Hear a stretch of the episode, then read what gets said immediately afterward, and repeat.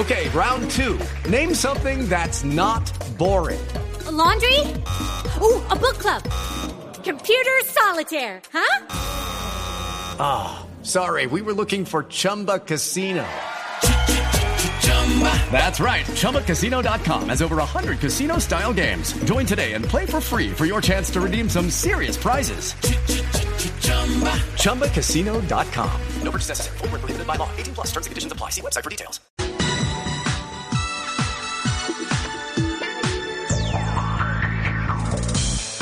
11 de la mañana, 9 minutos. ¿Qué tal amigos? Muy buenos días, qué gusto saludarlos. Es sábado, estamos en Blue Radio, estamos en Autos y Motos, arrancando el programa que dedica toda su información a las noticias que tienen que ver con los autos, las motos, la competición a motor, infraestructura, seguridad vial, todo lo que tiene que ver con esta fantástica industria que se mueve sobre ruedas. Doña Juliana Cañaveral es nuestra productora periodística, nos está acompañando como todos los sábados. Don Alfred Perdigón y don Nelson Gómez están al frente de la operación técnica en el máster de Blue Radio acá en la capital de la República.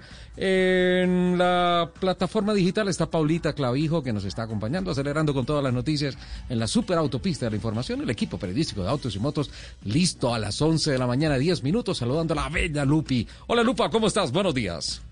Mi querido Ricardo, muy buenos días. Feliz como cada sábado de poder estar compartiendo con ustedes esta afición. Un sábado maravilloso, un sábado soleado, divino. Así que hay que salir, aprovecharlo, tomar el solecito, calentarse un poquito. Señor. Esto está buenísimo, esto está muy rico. Sí, el clima está maravilloso. Y a las 11 de la mañana 10 minutos también le doy la bienvenida a todas las personas que como cada sábado se conectan con nosotros para compartir nuestra afición por los motores, esa afición que nos sale del corazón y recorre nuestras venas. Les recuerdo nuestro Twitter arroba blue autos y motos arroba Ricardo Soler 12 arroba luz con doble S. Y por supuesto nuestro queridísimo, amadísimo y musical arroba ascensionels ya no puedo ocultarlo. De lejos se me nota que cuando veo tus labios se me hace agua la boca. Te tengo ganas, sabes que te tengo ganas y sé que no te me escapas. Serás reina de mi cama. Serás la reina de mi Ah, cama. Bueno, reina de algo al menos. Sea, o sea, entró con los taches arriba, don Nelson. Señores, ¿puedo saludar? Muy buenos días. Muy buenos días, don Ricardo. Muy buenos días, señora Lupi. Un cordial saludo para todos nuestros oyentes a lo largo y ancho del territorio nacional que están conectados con nosotros aquí en Autos y Motos. Este tema se llama Te tengo ganas de Felipe Peláez y Mr. Black.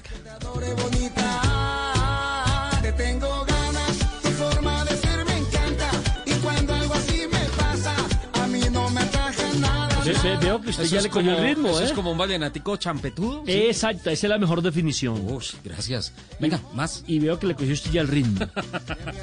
Rodolfo, atención. Carla. Rodolfo Asensio. Sí, de mi familia, ¿por qué no puedo? O sea, no tenemos derecho a ser populares, famosos. Tenía entendido que el Asensio era un, un- un apellido exclusivo en los gritos que acompañan los bundes, no más. Pero vallenato champetudo, hágale primo.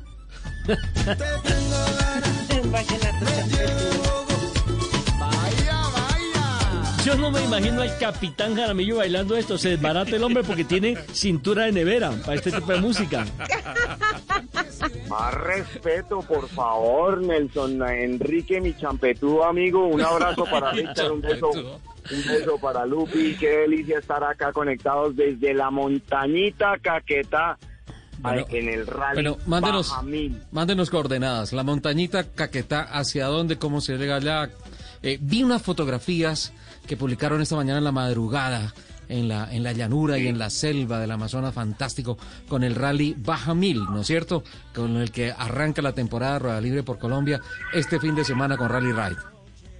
Así es, Richard, exactamente. El primer vehículo salió a las 4.00 AM y eh, comenzó su recorrido de 503 kilómetros saliendo de la montañita. Nosotros ayer hicimos nuestra todos los eh, temas eh, administrativos, el registro, la inauguración del con el, eh, el, favor del alcalde de Florencia, en Florencia, y a 30 kilómetros en dirección nororiente eh, queda la montañita y ese es el, el punto de salida. Estamos aquí porque aquí también es el punto de meta porque el recorrido hace 503 kilómetros que salen de la montañita y termina nuevamente en la montañita.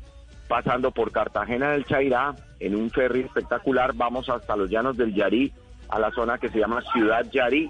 De ahí nos vamos hacia la zona de las Damas, Villalobos, volvemos por el Adenoso y llegamos nuevamente a, a Cartagena del Chairá y luego a eh, la montañita que es el punto de salida del, del rally. Eh, teniendo un recorrido espectacular por estas eh, llanuras del Yarí.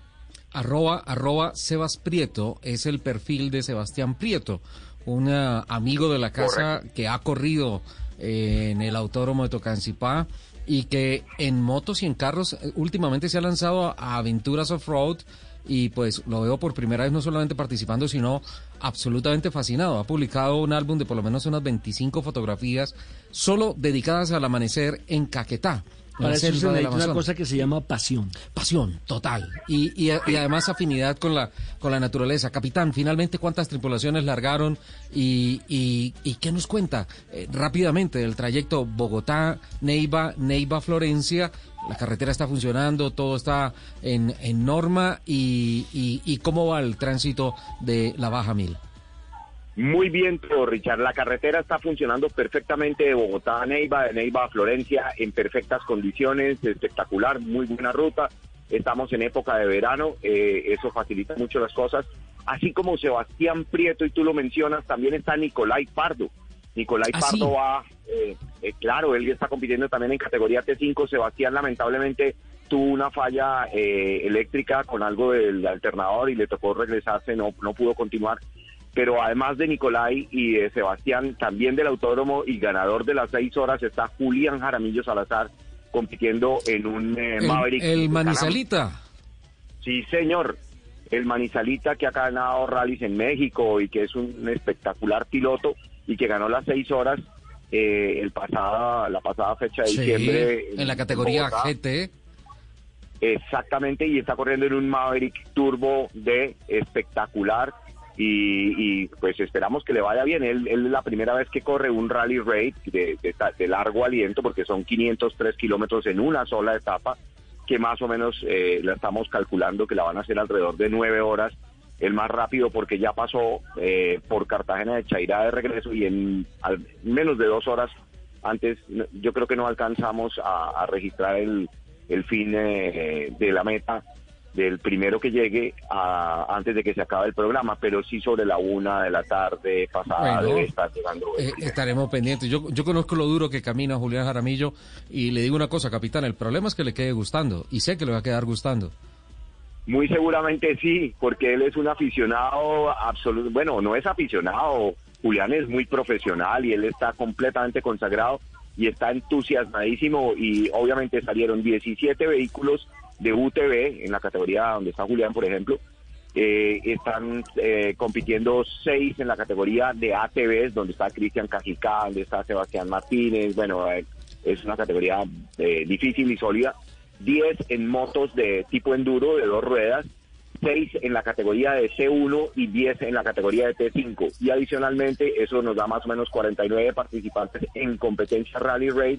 Y hay una categoría de turismo donde van 21 vehículos que se están gozando los llanos del Yari. Es decir, estamos hablando de aproximadamente 60 vehículos en este momento en carretera. Es Un alto brava, número, ¿eh? lo que quiere decir que a pesar de la 70. pandemia, la gente siente pasión por lo que le gusta, por su deporte.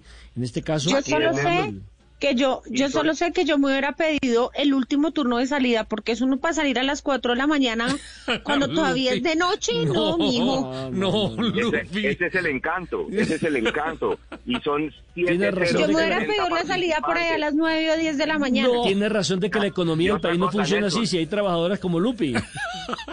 No. De acuerdo, y una cosa, Nelson, una cosa, los 70 es porque nosotros teníamos un cupo máximo de 70 tripulaciones y así fue el acuerdo con los alcaldes, los cuatro alcaldes y la gobernación del Caquetá, 70 participantes nomás, precisamente por el tema de la pandemia, y eso lo terminamos el fin de semana pasado, se llenó y hemos dejado de recibir muchas personas, lamentablemente, pero es, es la norma. Claro. Eh, en este momento de pandemia tenemos que cumplir con esa tema de medida de bioseguridad. Y sin lugar a dudas, eh, será todo un éxito este torneo de que lo organice Cajicá, que está ya compitiendo, va a ser fenomenal. Lo está asesorando.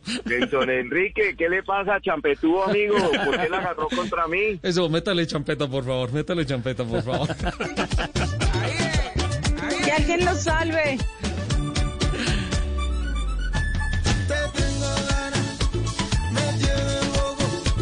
Te tengo ganas. 11 de la mañana, 19 minutos. Don Nelson Asensio, me quedó sonando mucho la cifra que usted nos presentó el pasado fin de semana con relación a las ah, licencias de conducción activas en el país. Un total de 12.761.354, de las cuales 9.022.758 corresponden a hombres y solo 3.464.382 pertenecen a las mujeres. Es decir, el 73% de licencias son para los hombres y apenas el 27% para mujeres. Exacto, es un porcentaje bastante bajo y dije, bueno, ya que empezaron a salir esas cifras, quisiera saber si finalmente el 2020 quedó ya registrado en cifras en el RUNT y me tomé la tarea de presentarles o de traerles una, un resumen eh, bien rápido, un resumen ejecutivo de algunas cifras importantes. De, Un resumen express, como lo un resumen ahora. express, perfecto. Entonces, quiero arrancarte, eh, arrancar con cifras ya consolidadas del RUN. Yo que- quiero arrancar de la silla y botarlo para... Déjalo, no, déjalo ahí que necesito que escuche. Lupi, un total de el parque automotor en el país consolidado de 16 millones 42 mil 333 automóviles. Ojo, de eso el, el 59% ¿Son motos? son 9 millones 419 mil 374 y el ah, otro 40% eh, corresponde a vehículos como automóviles, camiones, camionetas, buses, busetas con 6 millones 453 mil 355 de, de todo el parque automotor oficial que hay en el país eh, 14 millones 747 mil, es- estamos hablando de conjugación de carros y de motos, eh, corresponden a particulares, mientras que no alcanza al millón de vehículos eh, los autos de servicio público, porque son 958.663 que corresponden solamente al 6%. Una reflexión a esta altura. Importante que un porcentaje tan bajo, el 6%, esté haciendo una transición rápida hacia motores menos contaminantes. Me parece, me parece que es algo sensato Te- que tema está de pasando. conciencia también. Sí, exacto. Más allá de normativa, don Nelson. Sí, correcto. Es, es- es un tema de conciencia. Así como cuidarnos del, del uh, coronavirus, por ejemplo, es un tema más que normativa de conciencia. Eh, mira esto, mm, las ciudades que más motos tienen en el país, o, mejor ciudad- dicho, bueno, bueno, por extensión no diría que Bogotá. que registra, tienes toda la razón. ¿Sí? Por extensión, por volumen, Bogotá. Ojo, que en Bogotá ya hay registrada más de medio millón de motos. 513.839. La segunda ciudad... Que parecen 5 millones.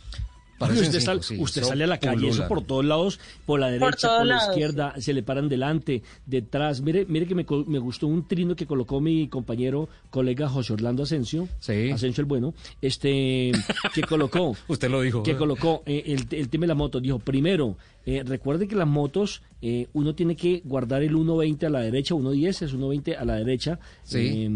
Eh, una norma de respeto hacia el, cicli- hacia el motociclista hacia el- y hacia el ciclista también, porque muchos eh, pues andan por la calle. Es para protegerlo. pero también ellos tienen que acordarse que los semáforos también son para ellos. Claro, y toda las- la señalización y todas las normas de tránsito y todo. Y, y los Sole, y yo creo, yo creo que también en el tema de las motos Sí. hay un hay un tema que se tiene que tener también, digamos, bajo la mira. Sí. Y no es, porque obviamente Bogotá va a aparecer con más motocicletas porque es la ciudad más grande, pero creo que eh, se le debe prestar también atención a dónde está la mayor concentración. No sé si me explico. Eh, la mayor cantidad de motos por, metro cuadrado. por habitante. Por habitante. No, eh, Ya te le respondo, Lupi. Porque mira, en ese ranking, en Envigado aparece el segundo lugar con 453.230 y ojo, en área metropolitana, Sabaneta con 299.710. Es decir, que en, en esa reflexión que... El vehículo o en popular esa propuesta es- que, que hace Lupi es, eh, eh, hay una mayor concentración, una mayor densidad en esa área en Antioquia, porque mal sumadas son 800 mil motos, Uh. lo que tenemos ahí.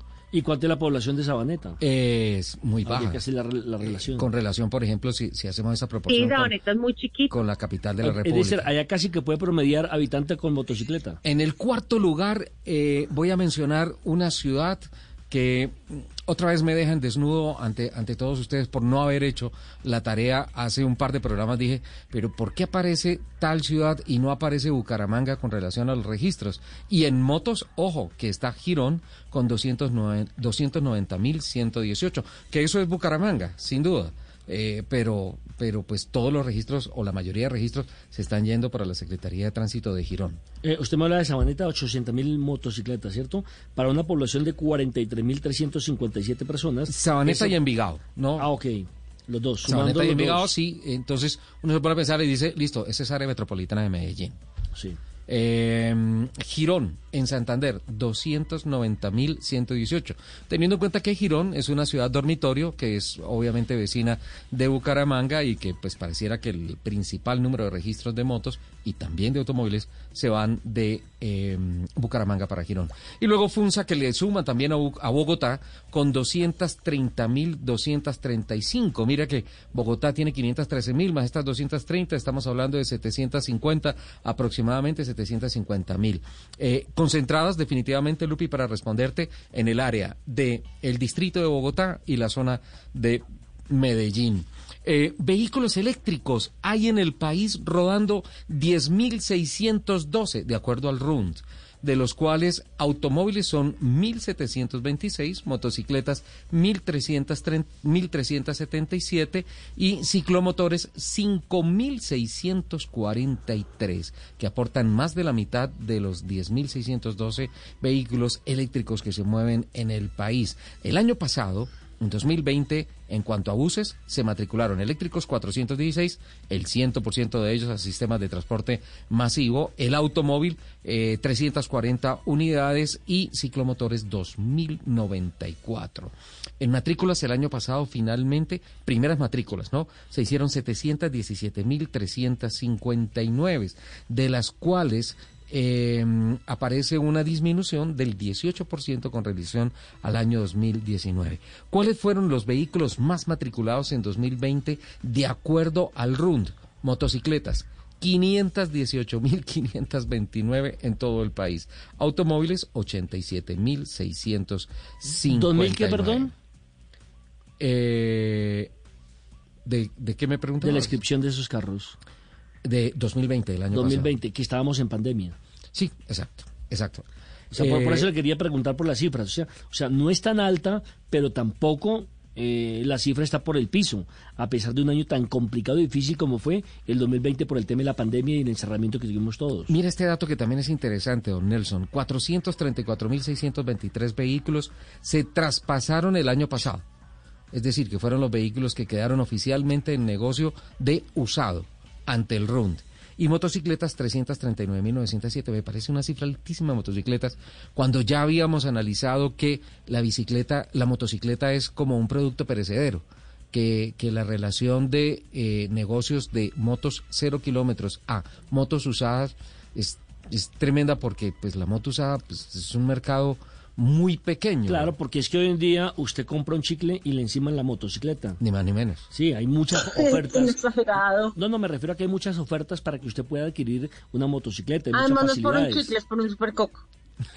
bueno, bueno, por lo que sea. Pero sí es mucho más fácil negociar una motocicleta. Claro, mucho más rápida, mucho más fácil. Ahora, eh, nosotros no estamos incluyendo, y seguramente la Secretaría de Movilidad tampoco, un tema, y es el de la bicicleta.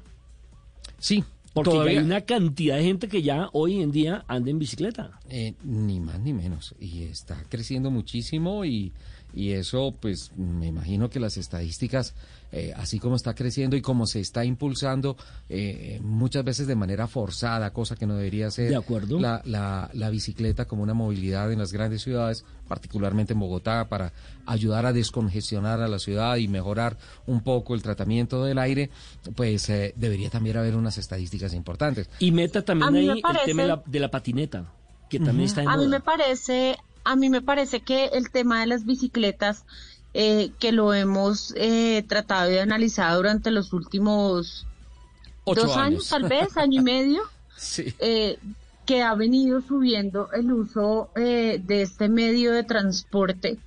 Eh, y el problema yo creo que radica en que, bueno, es muy bueno obviamente para el medio ambiente y para la movilidad, para incluso para la salud de los usuarios de bicicleta, pero creo que hay un problema con esto, con este fenómeno y es que está creciendo de una manera desmedida, descontrolada y sin reglamentación, porque simplemente se da como a la conciencia del usuario, pero no hay una reglamentación eh, eh, efectiva o una reglamentación clara acerca de cómo se debe hacer el uso de esta, de las bicicletas, De ¿no? acuerdo, de acuerdo. Eh, De que, de que usted, porque es que vemos, mu- yo he visto muchos Todavía somos que una... van por la carretera, por Sí. el, por la vía, esquivando carros y al lado derecho tienen el, el la bicicarril. ciclovía, sí. Eh, eh, nosotros Entonces- todavía no Eso- somos una eso se sociedad... volvió común en, en Bogotá, pero ¿sabe qué es lo que pasa? Sí. Tema otra vez de conciencia. Sí, exacto, porque no se puede quedar solo en conciencia. Como, como sociedad nos hace falta muchísimo. Por tanto, se necesitan las normas y las estadísticas que tienen que enriquecer estos Y estudios. vaya usted y píteles. Ay, no. Y se Hay- gana de una de su madrazo. Hay problemas.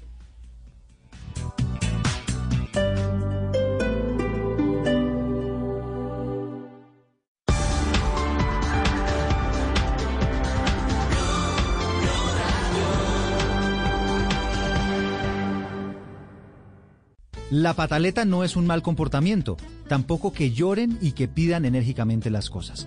¿Cómo manejar estas situaciones en casa? ¿Cómo mejorar las relaciones con nuestros niños? De eso estaremos hablando en Generaciones Blue. Generaciones Blue, este domingo a las 12 del día. Generaciones Blue por Blue Radio y bluradio.com. La nueva alternativa. En este 2021, el que tenga oídos para oír, que escuche. No le puede pegar, resbala, le queda para que venga acá, me levantó el servicio, Zapata adentro.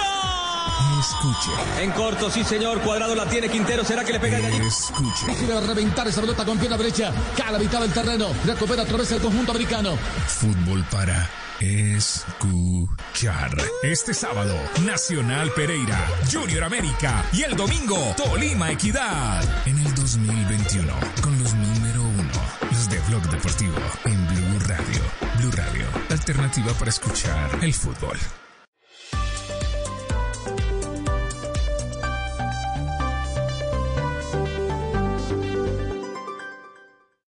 Vestida con hilos dorados y el color de sus espigas es el trigo de finos granos que brota de sus semillas. De las mejores cosechas podrás servir en tu mesa el pan más fresco y sabroso con harina de trigo Apolo. Alimento fortificado con calidad y rendimiento inigualable. Harina de trigo Apolo. Trabajamos pensando en usted.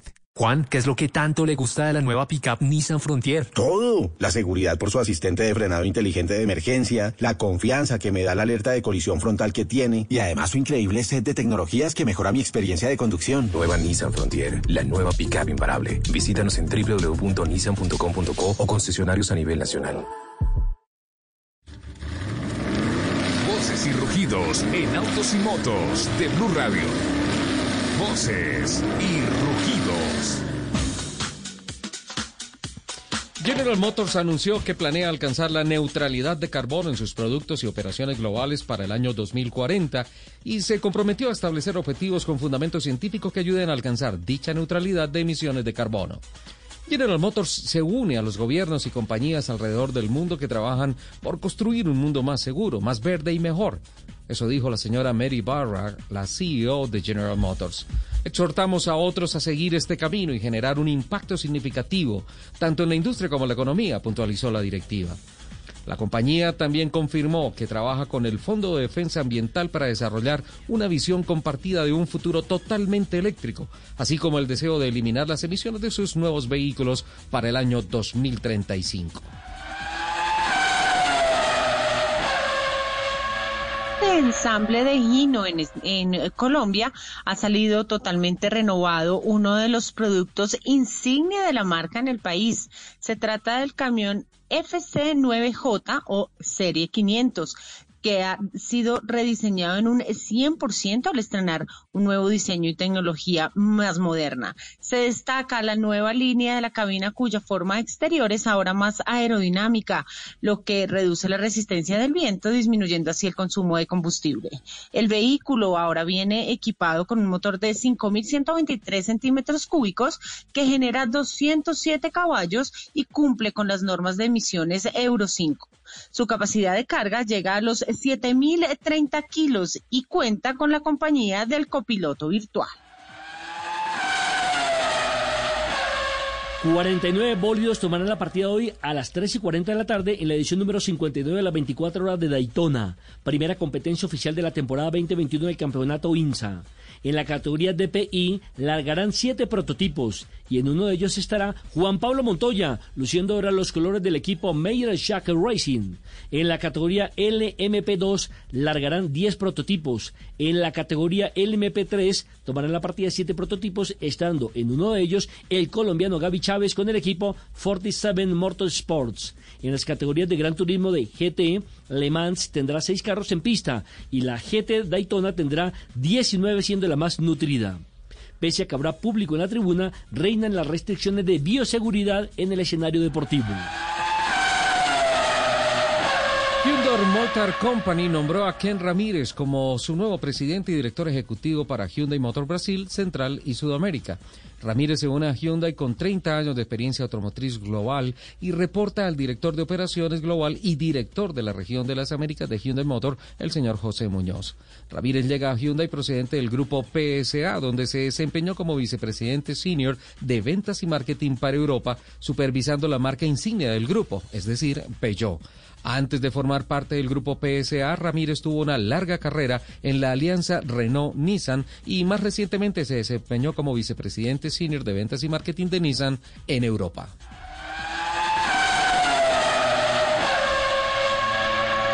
Campeonato Digital 2020 de Consultores de Ventas y Asesores de Servicio para Centro y Suramérica, hecho por Kia y en el cual participaron 16 países, le significó a Colombia un honroso segundo lugar.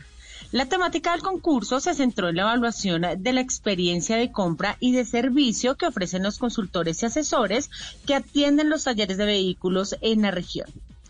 Para nosotros es un privilegio que desde la Oficina Regional de Kia nos hayan distinguido con un galardón tan importante. Una vez más, demostramos que la prioridad de la marca es el servicio que le prestamos a nuestros clientes, que sin duda es un pilar fundamental para nosotros, dijo Ramiro Cornejo, gerente general de Kia para Colombia. La FIA informó que por las restricciones de vieja consecuencia de la pandemia mundial de COVID-19, Australia no será la sede de la primera carrera de la Fórmula 1 y que por lo tanto la temporada abrirá el último fin de semana de marzo en Bahrein. La prueba de Australia ha sido reprogramada para finales de año. Asimismo, la carrera de la China también sufre cambios y por el momento queda por fuera del calendario, siendo reemplazada por Imola en Italia. De cualquier manera, la programación 2021 contempla 23 grandes premios terminando el 12 de diciembre y dando forma a la temporada con más carreras en la historia del Campeonato Mundial de Automovilismo. Los invitamos a que sigan con la programación de Autos y Motos aquí en Blue Radio. En Blue Radio.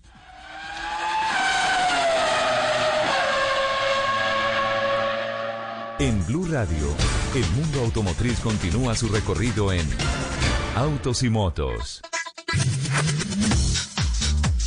11 de la mañana, 37 minutos. Don Nelson, eh, toca crear una nueva palabra que es un nuevo gentilicio. Es decir, para los pobladores de este planeta que son resultado del cruce, en el mejor sentido de las palabras, entre un bogotano y eh, una costeña. Si es niño, será un bogoteño, un nuevo gentilicio. Mil disculpas a los oyentes que se puedan ofender con este término, pero no estoy castigando el idioma. Simplemente este es un mensaje cifrado muy especial para un nuevo oyente que tenemos. Se llama Samuel.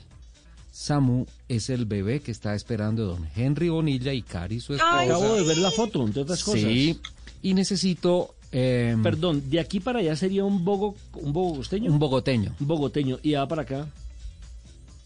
Porque ella también tiene derecho a decir, bueno, Mm, yo, yo, yo, mm. yo, yo, yo soy lo contrario, porque yo soy costeño. costenano. Un, un costerrolo.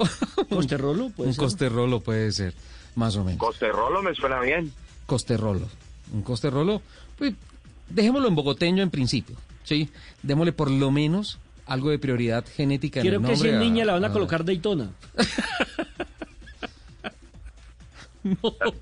Por favor, No, no.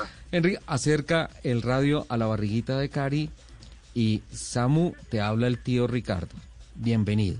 Y la tía La Lupi. tía Lupi, el tío Nelson, la tía Juliana.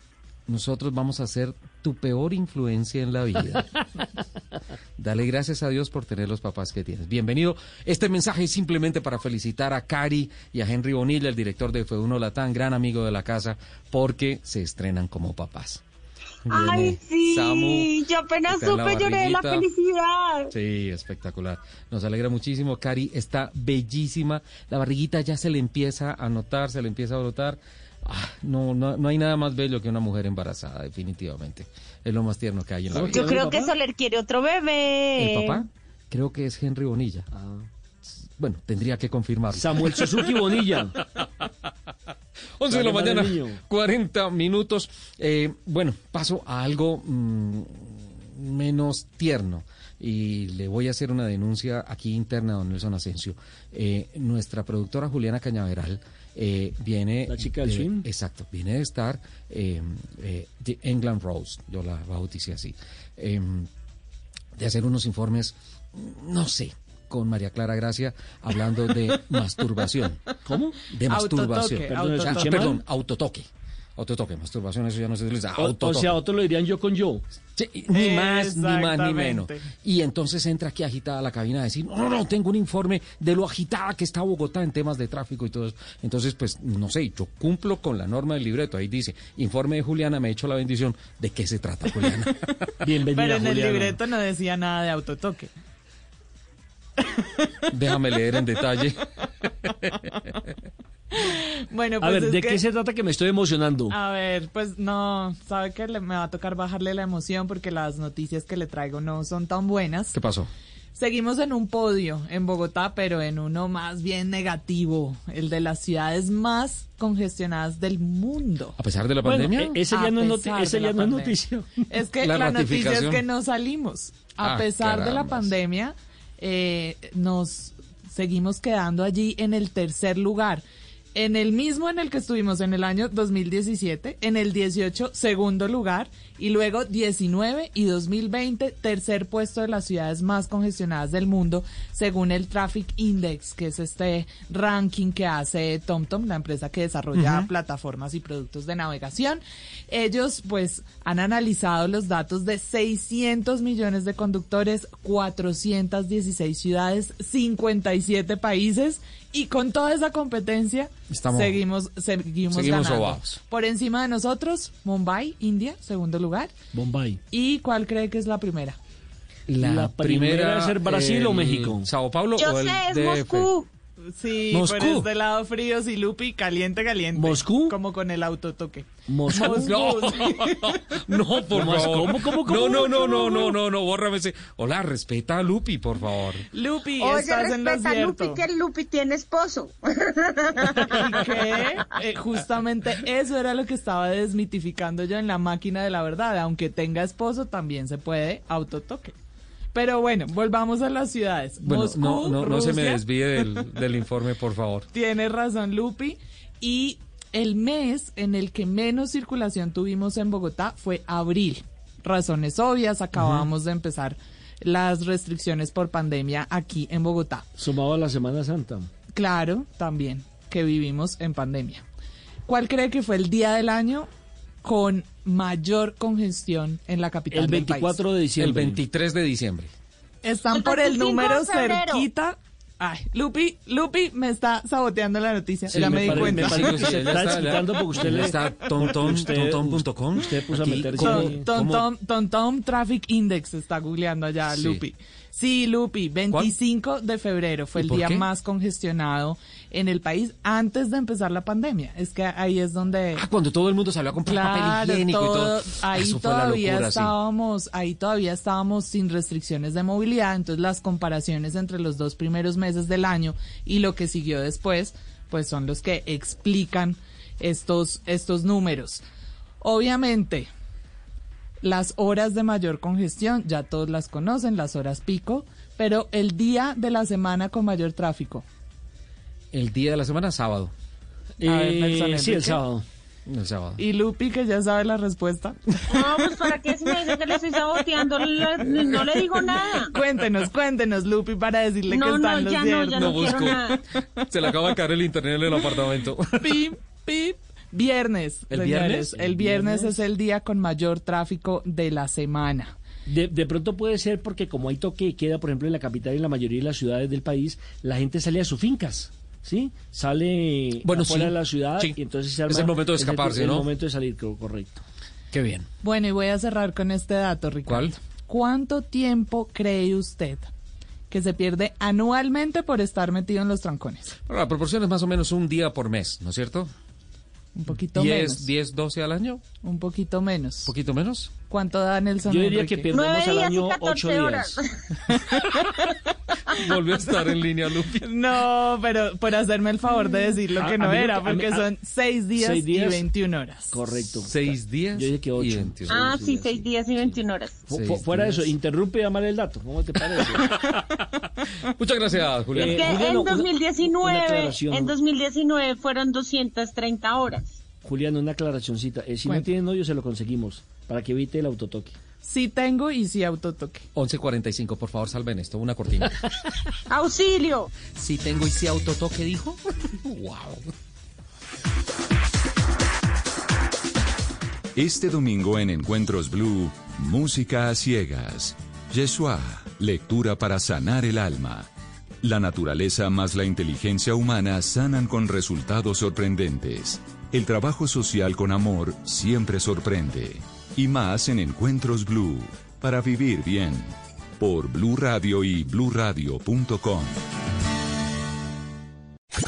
Escuchas Autos y Motos por Blue Radio y bluradio.com. 11 de la mañana, 46 minutos, empezó a moverse esto. Don Nelson, Doña Lupi, capitán. Eh, lanzamientos. Eh, en los últimos 10 días, Subaru presenta XB Forester híbridas. Toyota presenta RAV4 híbridas. Estoy hablando del mercado colombiano. Esta semana se hace la presentación de la Nissan Fron- Frontier eh, en dos versiones, calle y, y una especial que sé que le va a gustar mucho a Fernando Jaramillo porque es especial eh, para Off-Road 4X Pro. Eh, se lanza algo que más o menos nos había anticipado José Armando García, el expresidente de Ford en Colombia, en la entrevista que tuvimos en el mes de diciembre, y fue la ah, La Ranger Ford, la Ford Ranger Raptor. Raptor. Una pick-up. Ranger Raptor. Sí, esa, esa va a descrestar a Jaramillo. Sí, sí. Uf, Esa- Un espectáculo. Y, y le tengo invitada más adelante para que nos ¿Ah, sí? cuente las Por favor. particularidades de esta fenomenal pick-up. Uy, no, sensacional. Ayer se hizo la presentación en línea para la prensa en el Sí. país. Capitán, eh, en la montañita, ¿cómo están las cosas? ¿Cómo va la baja mil? Bien, la baja mil muy bien, está calentando bastante. Ya de regreso vienen varios eh, participantes que han pasado ya el, eh, el ferry de regreso. Les cuento un poquitico para el mapa. Desde la montañita hasta Cartagena del Chairá por la ruta hay 120 kilómetros de trocha, obviamente de trocha, una zona más o menos de serranía llanera. Y después se pasa el ferry y se toma la serranía, eh, no la serranía, sino la llanura hacia los llanos del Yarí. Se da una vuelta total de 260 kilómetros, se llega otra vez a Cartagena del Chairá, se vuelve a pasar el ferry y se toman otra vez los 120 kilómetros de regreso a la montañita. Ya están en, eh, comenzando varios de los tripulaciones, eh, ya han pasado el ferry de regreso a 120 kilómetros de distancia de los 503 exact- eh, planeados de recorrido para el día de hoy en la Baja Mili. Genial, capitán. Eh, 11 de la mañana, 48 minutos. Seguimos contigo en la línea eh, un poco más adelante para ver si alcanzamos a tener el, el, paso por meta de los, de los primeros en cumplimiento de, de lo trazado para la competencia el día de hoy. Porque a esta hora le damos la bienvenida a Autos y Motos de Blue Radio al señor Guillermo Toro Acuña, es el director técnico de Invías a quien le agradecemos eh, que haya aceptado esta invitación. Le damos la bienvenida a Autos y Motos de Blue Radio y lo ponemos en contexto sobre la gran inquietud que hay en estos momentos de todos los usuarios de las carreteras en el país con relación a lo que eh, significó en el principio de año algunas voces de protesta y algo de desinformación con relación a la aplicación de las nuevas tarifas para los peajes en las carreteras nacionales. Don Guillermo Toro, bienvenido a Autos y Motos de Blue Radio. ¿Cómo está? Muy buenos días, eh, Ricardo, Nelson, Luz, para toda la mesa de trabajo y en especial para todos los oyentes de Blue Radio en el día de hoy. Bueno, antes de entrar en materia con el tema, ¿cómo le fue en San Andrés eh, el tema de las vías y, y, la recuperación de la isla? Bueno, allá realmente no solo el Instituto Nacional de Vías, sino en general todo el gobierno nacional está volcado en reconstruir el archipiélago. Recordemos que en la isla de Providencia es donde hemos tenido mayores afectaciones y todas las entidades del Estado están haciendo presencia para reconstruir la infraestructura energética, vivienda, para recuperar el turismo a través de inversión en infraestructura de inversión social y obviamente el Instituto Nacional de Vías en recuperar la infraestructura vial, en mejorar la navegabilidad para la llegada de embarcaciones hacia la isla de Providencia y también en mejorar toda la estructura de muelles y obviamente la comunicación peatonal, esa conexión entre la isla de Providencia y Santa Catalina a través del nuevo puente de los enamorados. Estamos haciendo un esfuerzo enorme. Este es un proyecto que ha liderado el señor presidente de la República, que nuestra ministra de Transporte eh, nos exige y nos demanda resultados diarios y en ese propósito seguimos avanzando. Me parece fenomenal, doctor Toro, esa eh, reflexión que usted acaba de hacer, ese eh, resumen que acaba de hacer sobre eh, Providencia y compañía. Sería bueno también que eh, se conectaran todos los entes gubernamentales para que la gente que vive en Providencia no tenga que venir hasta la capital de la República a sacar una licencia de conducción, que recordemos que ya no hay como cómo sacar cómo tramitar la licencia, claro, ¿no? Claro, increíble, ¿no? Sí, es, es, es una buena reflexión y, y, algo para seguir seguramente haciendo acompañamiento a las instituciones nacionales para, para generar esa facilidad a los isleños. Ahora sí, don Guillermo, eh, a hoy, ¿cuál es la realidad de la aplicación de lo que se había anunciado como incrementos para las tarifas de los peajes en el país? Sí, de acuerdo. Nosotros desde el pasado 16 de enero hemos efectuado un incremento en todas las tarifas de las 45 estaciones de peaje a cargo del Instituto Nacional de Vías en un 1.61% de acuerdo al IPC decretado por el DANE en diciembre eh, del año 2020. Este es un incremento que eh, es eh, tradicional, que habitualmente se hace año a año y obviamente obedece a las cifras de desempeño económico que tiene el país si uno revisa los últimos cinco años de incrementos, pues obviamente este ha sido levemente eh, sensible porque en años anteriores hemos tenido incrementos del 3,8, del 4%, inclusive hasta superior al 5% de las tarifas de peaje. Y esto pues digamos que de alguna manera nos compromete a seguir avanzando en ese propósito de modernizar la infraestructura vial uh -huh. en Colombia como lo venimos haciendo. Eh, don Guillermo, eh, ¿es solo el 1.66 o las concesionarias tienen alguna facultad o alguna libertad de poner alguna tarifa diferencial, hacer un, incremento superior sobre eso? Eh, es puntualmente una de las grandes inquietudes que hay, por ejemplo, de los usuarios de los peajes entre Bogotá y Villavicencio por, por la vía al llano y puntualmente, por ejemplo, las tarifas tan altas que quedan en el peaje de Pipiral. Sí, Ricardo, de acuerdo. Yo, eh, eso es una pregunta muy interesante la que tú haces, porque en el caso del Instituto Nacional de Vías, nuestros incrementos siempre obedecen al IPC del año inmediatamente anterior, uh -huh. del último mes del año inmediatamente anterior. En el caso de las concesiones, pues obedecen los incrementos de acuerdo también a los modelos financieros con los cuales se han pactado esos, esas inversiones y obviamente eh, también, digamos, a las proyecciones eh, de recaudo para eh, realmente que las inversiones privadas que se están haciendo en los corredores eh, puedan suplirse y financiarse adecuadamente. Esto pues obviamente es de competencia de la Agencia Nacional de Infraestructura Vial y eh, ellos obviamente pues también hacen un gran esfuerzo por tratar de que esos incrementos sean eh, los menores posibles entendiendo que pues para los colombianos y sobre todo en la situación de pandemia pues es bastante complejo poder asumir estos incrementos.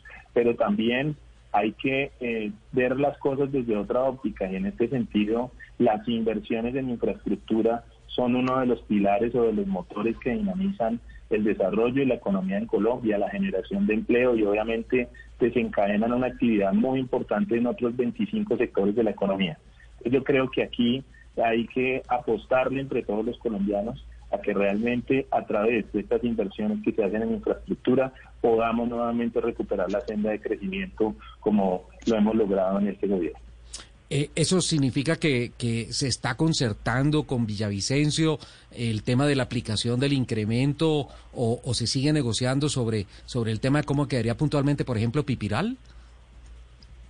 Realmente eh, se han hecho varios meses de trabajo. De hecho, esta semana hicimos una mesa de trabajo muy importante con los transportadores, acercándonos a escuchar sus necesidades, las dificultades que tienen en el tránsito de las vías, explicarles de nuestra parte, tanto el Instituto Nacional de Vías como de la Agencia Nacional de Infraestructura, obviamente esto bajo un proceso liderado por el Ministerio de Transporte, cómo operan y cómo realmente eh, se definen las tarifas de peaje. Creo que hay un trabajo eh, importante, hay una, un grado de concertación importante también en, en los transportadores, porque obviamente que requerimos mejorar los niveles de servicio en la vía, requerimos llevar desarrollo y competitividad a las regiones, pero para eso se necesitan inversiones y obviamente se necesita garantizar el mantenimiento y el estado de conservación de este patrimonio que es de todos los colombianos. Además de, de ese caso puntual en, en los usuarios de, de la vía al llano, ¿En el resto del país hay algún otro malestar al respecto o ya quedaron aplicadas todas las normas, eh, todos los incrementos desde el 16 de enero?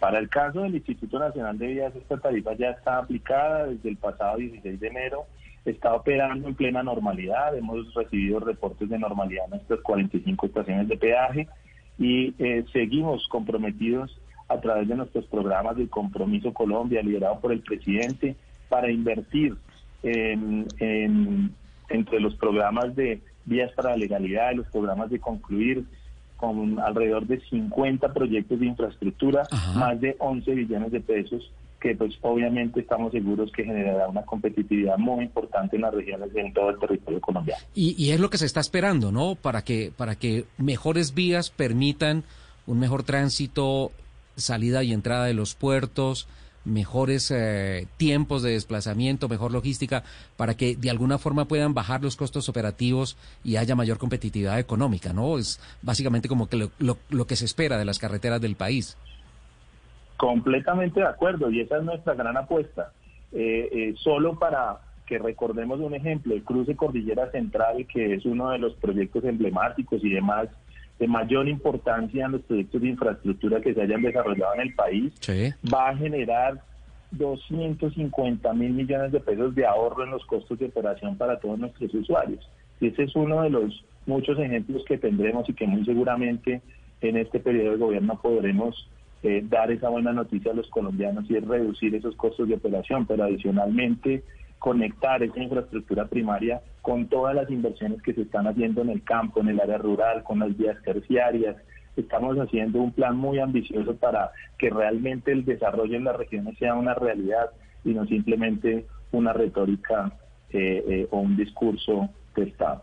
Don Guillermo, ya para terminar y agradeciéndole de antemano por, por el tiempo que nos ha prestado eh, para esta nota, eh, desde el Invías, ¿cómo ven la propuesta del representante de la Cámara, Fabián Díaz, que llevó al Congreso una iniciativa para establecer una distancia mínima entre peaje y peaje de al menos 150 kilómetros.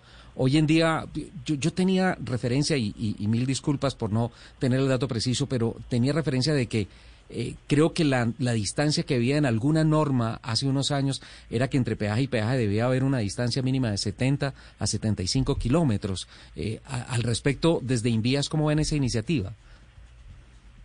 Pues realmente el recaudo de peajes constituye para nuestra entidad tal vez la mayor fuente de financiación para la ejecución de obras públicas. Y esto, eh, de alguna manera, debe ser discutido técnicamente entre, obviamente, las entidades que administramos los peajes, con la participación del Ministerio de Transporte y todos los sectores que de alguna manera interactúan en torno o alrededor de nuestra infraestructura, que como lo decía, pues dinamizamos más de 25 sectores de la economía.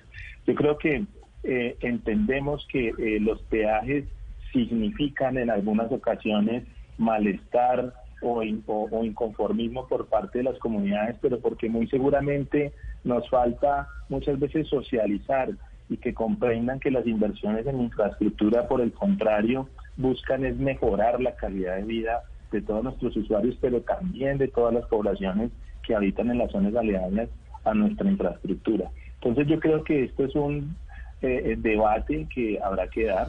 Realmente para nosotros las estaciones de peaje son una fuente generadora no solo de ingresos, sino de desarrollo, de productividad de país. Y creo que en ese propósito pues estaremos en la mesa eh, definiendo realmente cuáles son las motivaciones técnicas para que se defina con claridad cuál puede ser la política para la implementación de nuevas estaciones de peaje en todo el territorio nacional. Estamos seguros que si esa iniciativa eh, toma curso, toma vuelo en el Congreso, van a ser unos debates verdaderamente interesantes. Así es que, eh, don Guillermo, aquí Autos y Motos de Blue Radio estará siempre atento a escuchar las noticias que nos llegan del Invías y obviamente a escuchar eh, el clamor de los usuarios de las carreteras, de las vías en el país, eh, pretendiendo siempre buscar eh, lo mejor en términos operativos y de seguridad para la competitividad del país. Muchísimas gracias por aceptar esta entrevista. A ti, Ricardo, muchas gracias, Nelson, a toda la mesa de trabajo y a todos los oyentes. Y como siempre, desde el Instituto Nacional de Vías, muy dispuesto a escuchar a nuestros usuarios y atender todas sus necesidades y requerimientos, siempre llevando esperanza y competitividad para la región. Un abrazo. Guillermo Toro Acuña, director técnico de Invías.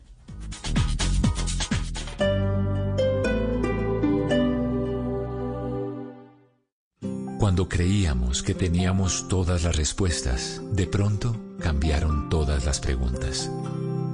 Mario Benedetti, Blue Radio, la nueva alternativa. Este sábado en el radar, el Ministerio de Salud responde las dudas de los colombianos frente al plan de vacunación contra el COVID-19. Participe enviando sus inquietudes a arroba Blue Radio Co. Le plantearemos sus preguntas a los funcionarios encargados del más ambicioso plan de inmunización en la historia de Colombia. El radar, este sábado a la una de la tarde con Ricardo Ospina en Blue Radio y bluradio.com.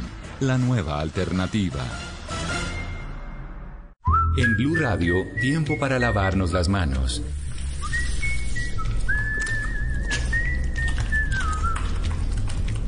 Tómate el tiempo para cuidarte y para enterarte de todo sobre el coronavirus, síguenos en redes sociales, en bluradio.com y en todos los espacios informativos de Blue Radio. Numeral Yo me cuido, yo te cuido. Blue Radio, la nueva alternativa.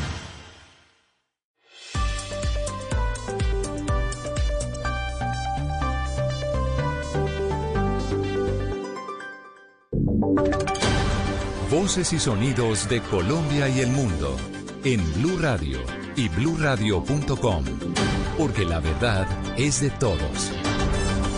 12 del día, dos minutos, las noticias en Blue Radio. Mucha atención que falleció el joven que había resultado herido en el accidente en medio de unos piques ilegales en la avenida Las Palmas, esto en la ciudad de Medellín. Los detalles los tiene Valentina Herrera. Steven Cuervo, de tan solo 17 años de edad, falleció en una clínica del sur de Medellín luego de luchar por su vida por más de 36 horas en una unidad de cuidados intensivos. Él era el parrillero de la moto que chocó contra un poste en la avenida de Las Palmas, esto durante los comunes piques que se adelantan en esta vía de la ciudad. Según el reporte, el impacto hizo que él cayera en la calzada contraria y fuera atropellado por un carro. Ante esto, el alcalde Daniel Quintero reiteró el llamado a los jóvenes a ser más responsables, en especial en medio de la pandemia esto termina lamentablemente en heridos, en personas que terminan en cuidados intensivos y que muchas veces le quitan la cama a otra persona que pudo haberse salvado también si hubiera tenido esa cama de cuidados intensivos. Entonces, un llamado a la responsabilidad, vamos a incrementar los operativos para acabar con estos piques. Entre tanto, el conductor de la moto continúa recuperándose de sus lesiones en otro centro asistencial de la ciudad. Valentina, gracias. Y aunque la mayoría de quienes recibieron alivios de la banca el año pasado se pudieron poner al día, hubo un importante número de personas que no pudieron pagar sus deudas. La información la tiene Marcela Peña. Según la superfinanciera, solamente el 6,1% de los deudores que recibieron periodos de gracia de sus bancos cuando arrancaron las cuarentenas en el país están colgados con sus créditos en la actualidad y la mayoría logró ponerse al día. Sin embargo, 90% de quienes están en la segunda etapa de alivios de la banca son deudores reincidentes. Hablamos de personas y empresas que fueron castigadas con más fuerza por los efectos económicos de la pandemia, especialmente en sectores como el turismo y los restaurantes. La entidad estima que a un 40% de los colombianos ya se le acabaron los periodos de gracia de la banca y al otro 40% se les van a acabar en los primeros tres meses de este año. Marcela, gracias. Y fueron condenados dos personas implicadas en la desaparición y muerte de tres jóvenes en la localidad de Usaquén en hechos ocurridos en febrero del año 2017. La información la tiene Jimmy Ávila.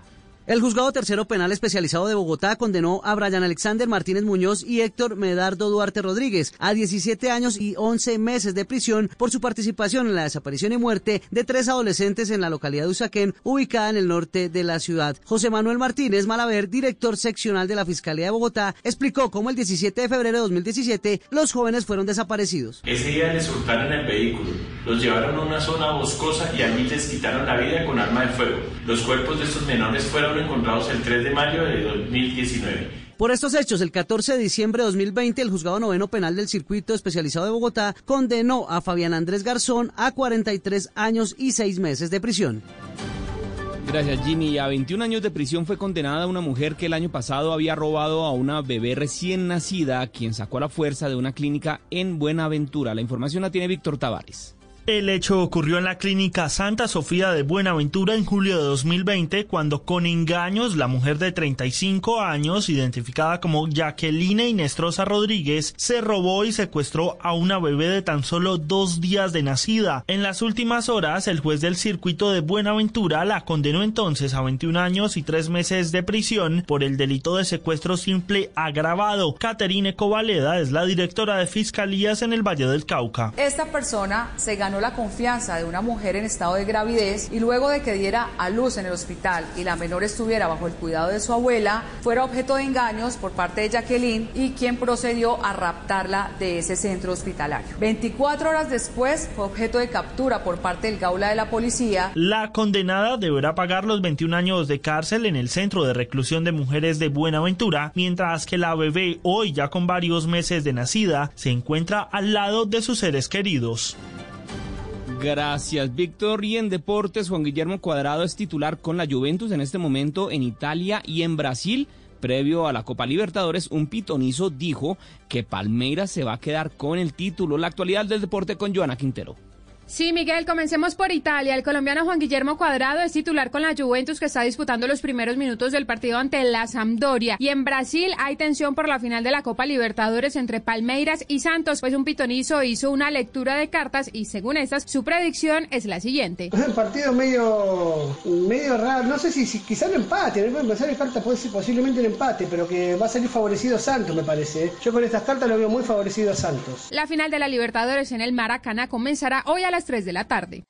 Noticias contra reloj en Blue Radio. 12 del día, 6 minutos, las noticias contra reloj en Blue Radio. La noticia en desarrollo, el multimillonario Arkady Rottenberg, un hombre cercano al presidente ruso Vladimir Putin y que es objeto de sanciones occidentales, reclamó hoy ser el propietario del palacio que el opositor encarcelado Alexei Navalny atribuye al mandatario. La cifra, la producción del petróleo en Colombia cayó un 11,8% el año pasado a 781.300 barriles por día. La producción de y la producción de gas se redujo a un 2, eh, se redujo, perdón, en un 2,5%. Y quedamos atentos a las negociaciones de paz entre talibanes y el gobierno afgano que sufrieron nuevos reveses y se estancaron con las partes culpándose mutuamente por la falta de compromiso en el proceso mientras crece la violencia en Afganistán. Son las 12 del día, 7 minutos. La ampliación de estas noticias en blurradio.com. Continúen con autos y motos. La pataleta no es un mal comportamiento, tampoco que lloren y que pidan enérgicamente las cosas. ¿Cómo manejar estas situaciones en casa? ¿Cómo mejorar las relaciones con nuestros niños? De eso estaremos hablando en Generaciones Blue. Generaciones Blue, este domingo a las 12 del día. Generaciones Blue por Blue Radio y bluradio.com. La nueva alternativa. Despierte en modo Descargue Blue App. Nuevo diseño. Una app más eficiente y liviana. Notificaciones con información de última hora. Podcast, programación de Blue Radio y todas las señales nacionales Blue en vivo donde y cuando quiera. Descárguela en Google Play y App Store. Estás escuchando Autos y Motos por Blue Radio, la nueva alternativa.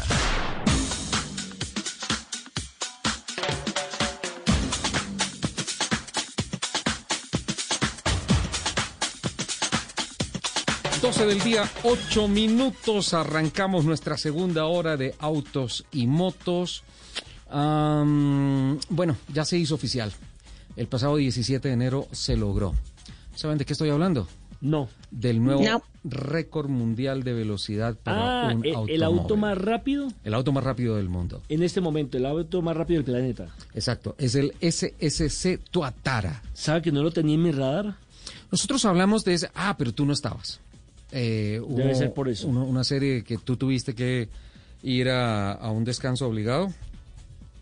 Y, y en esos programas estabas. Y, hablamos un poco del SSC Tuatara, que es, eh, tiene su fábrica eh, de unos hiperdeportivos solamente por, por ah, contrato de Los Ángeles, en California y eh, ellos están en la carrera de construir el primer carro que llegue a los 500 kilómetros por hora, como el récord máximo de velocidad. Pues bueno, se fueron a Cabo Cañaveral, en la NASA, en la Florida, y utilizaron una pista de 3.7 kilómetros para hacer el promedio y la velocidad punta. Para poder establecer una velocidad promedio, tú tienes que hacer un tramo hacia en un sentido y no más allá de 15 minutos hacer en el, en el sentido contrario el mismo recorrido y ahí se saca la velocidad punta y el promedio. Bueno, esa velocidad es más simplemente por colocar un récord mundial porque es que nadie puede conducir en ninguna carretera. Sí, no, no hay forma. Ni siquiera en autódromo. pues, pues mira, van a una pista de, de, de una base espacial. O sea, aterriza el transbordador allí. Entonces... Eh, yo, yo lo que no sé es cómo ese carro no levanta vuelo. Eh, por todo el efecto aerodinámico, por todo el downforce, el diseño, la carrocería que le genera presión dinámica y que lo pega al piso. De resto saldría volando. De hecho, un, un avión de turbina a las 255, 260 kilómetros por hora está despegando.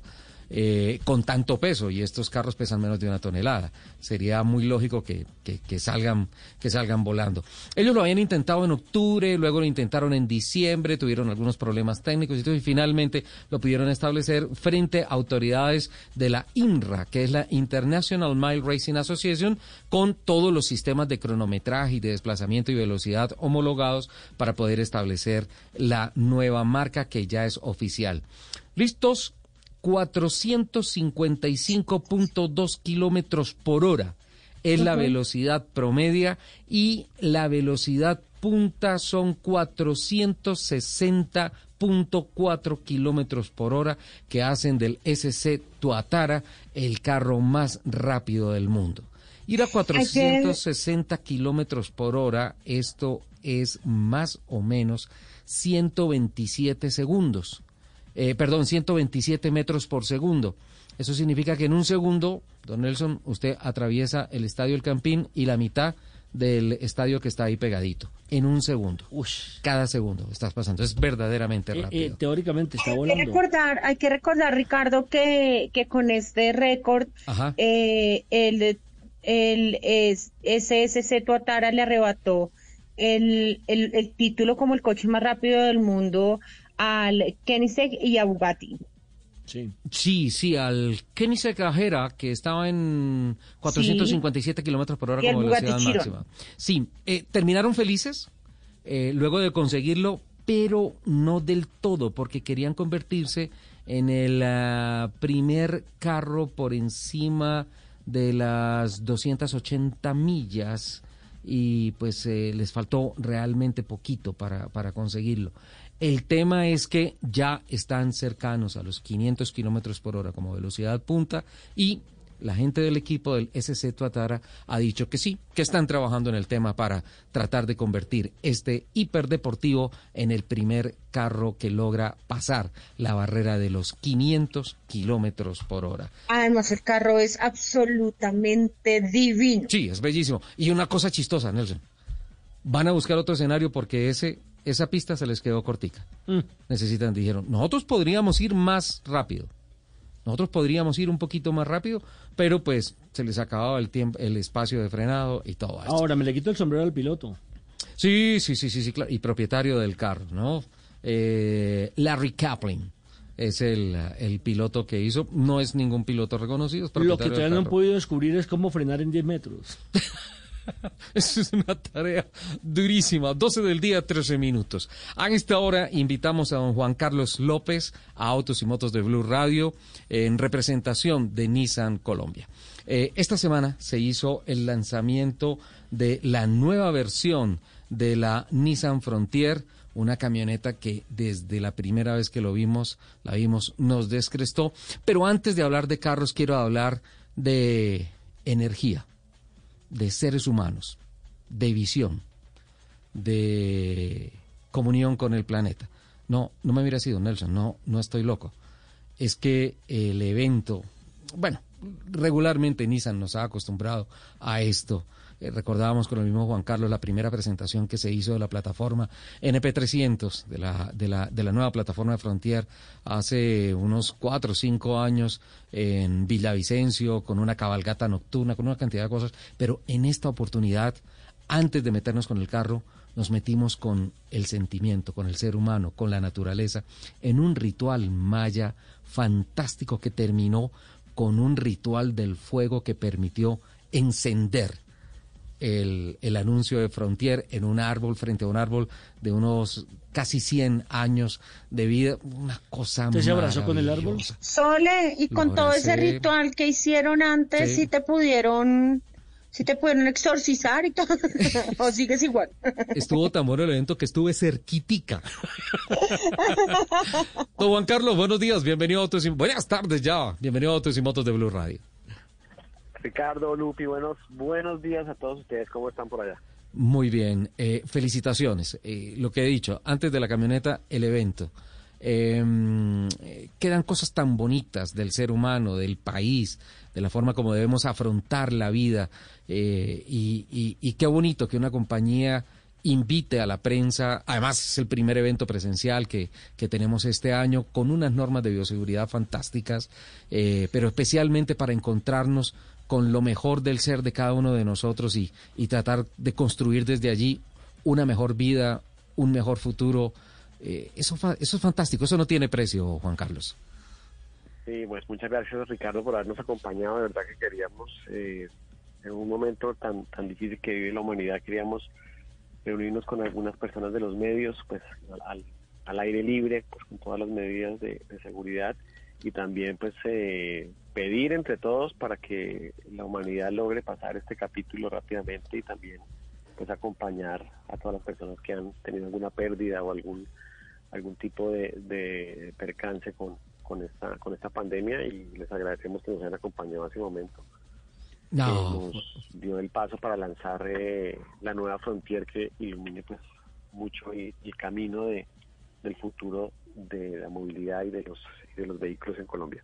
Estamos hablando de un cambio radical. Esta es la quinta generación, la cuarta, quinta generación. Es la sexta generación Sexta que lanzamos generación. acá en Latinoamérica. sí.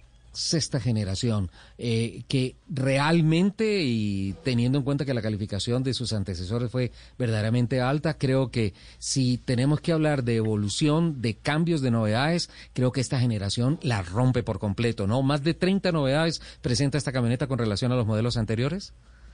Sí, Ricardo, es, es, una, es un cambio, es una mejora bastante, bastante radical en los sistemas de seguridad y asistencia al conductor que trae la nueva Nissan Frontier. Estamos hablando de asistencias que usualmente se ven en los carros de lujo, en los carros de alta gama, las incorporamos ya a un vehículo que es una pickup, que tiene pues varios segmentos como en la parte de trabajo, pero también la parte de lujo y aventura al aire libre y tenemos y tenemos eh, pues con esas asistencias como como el asistente de ascenso asistente de descenso tenemos monitor inteligente de visión periférica que también se activa off-road entonces cuando tú vas en una carretera eh, con muchos obstáculos y eh, activas el bajo él inmediatamente activa las cuatro cámaras para que tú puedas sobrepasar los obstáculos piedras fango etcétera también tiene pues una una, un tema de seguridad muy importante que es la alerta de colisión frontal. Sí. Nissan Frontier detecta que el vehículo adelante se detiene abruptamente o tuvo una colisión, él te avisa, te hace una alarma visual y sonora, pero si tú no haces nada, él asiste el frenado y te ayuda, te ayuda a frenar. También cuando Nissan Frontier detecta que tú como que estás como durmiéndote en la carretera, él también te, hace una alerta visual y sonora y te, te dice en el tablero de instrumentos, te sale un, un letrero que dice, oiga, quiere tomarse un café, quiere parar, porque buscamos esa seguridad todo el tiempo, los alertas de tráfico cruzado, cuando se está acercando una motocicleta y está fuera de nuestro ángulo de visión. En los, en los espejos retrovisores también nos hacen alerta sonora y una alerta visual.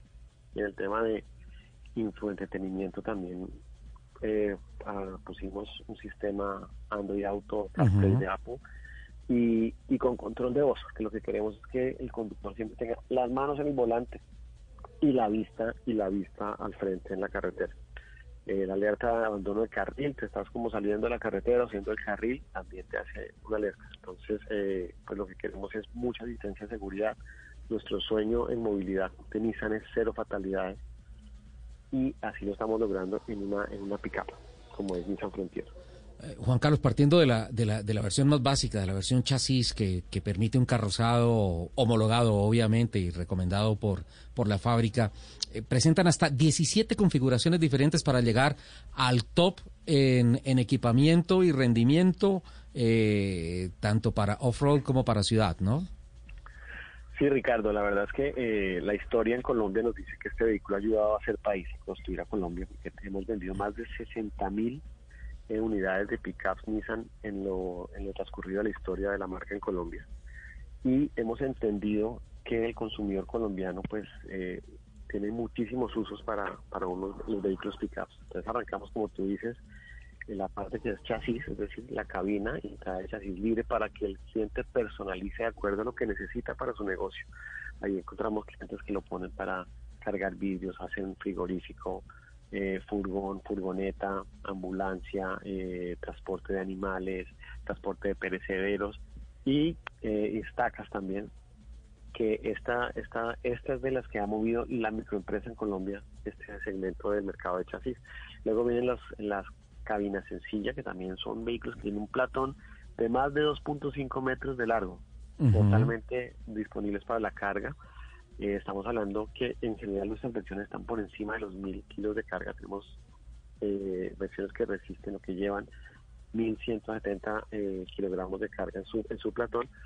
Y tenemos configuraciones en gasolina y diésel, porque nuestros consumidores, unos necesitan eh, para su movilización diésel, otros gasolina por temas de eficiencia y, em, y disponibilidad. También tenemos versiones 4x4 y 4x2. Vamos subiendo en la escala de en la escala de categorías de las pickup Nissan. Vamos desde gasolina, chasis, luego pasamos a las diésel que ya son que se consiguen motorización 4x4 y 4x2 y ya en, en pickups que es un mercado que no es muy usual tenemos varias versiones automáticas en este caso las diésel uh dos versiones automáticas que es lo que nos está pidiendo el consumidor y muchas de estas pruebas que hacemos en Latinoamérica antes de lanzar un producto como Frontier se hacen en Colombia. Aquí, como decimos la gente de le medimos el aceite a los vehículos que se van a lanzar en la región.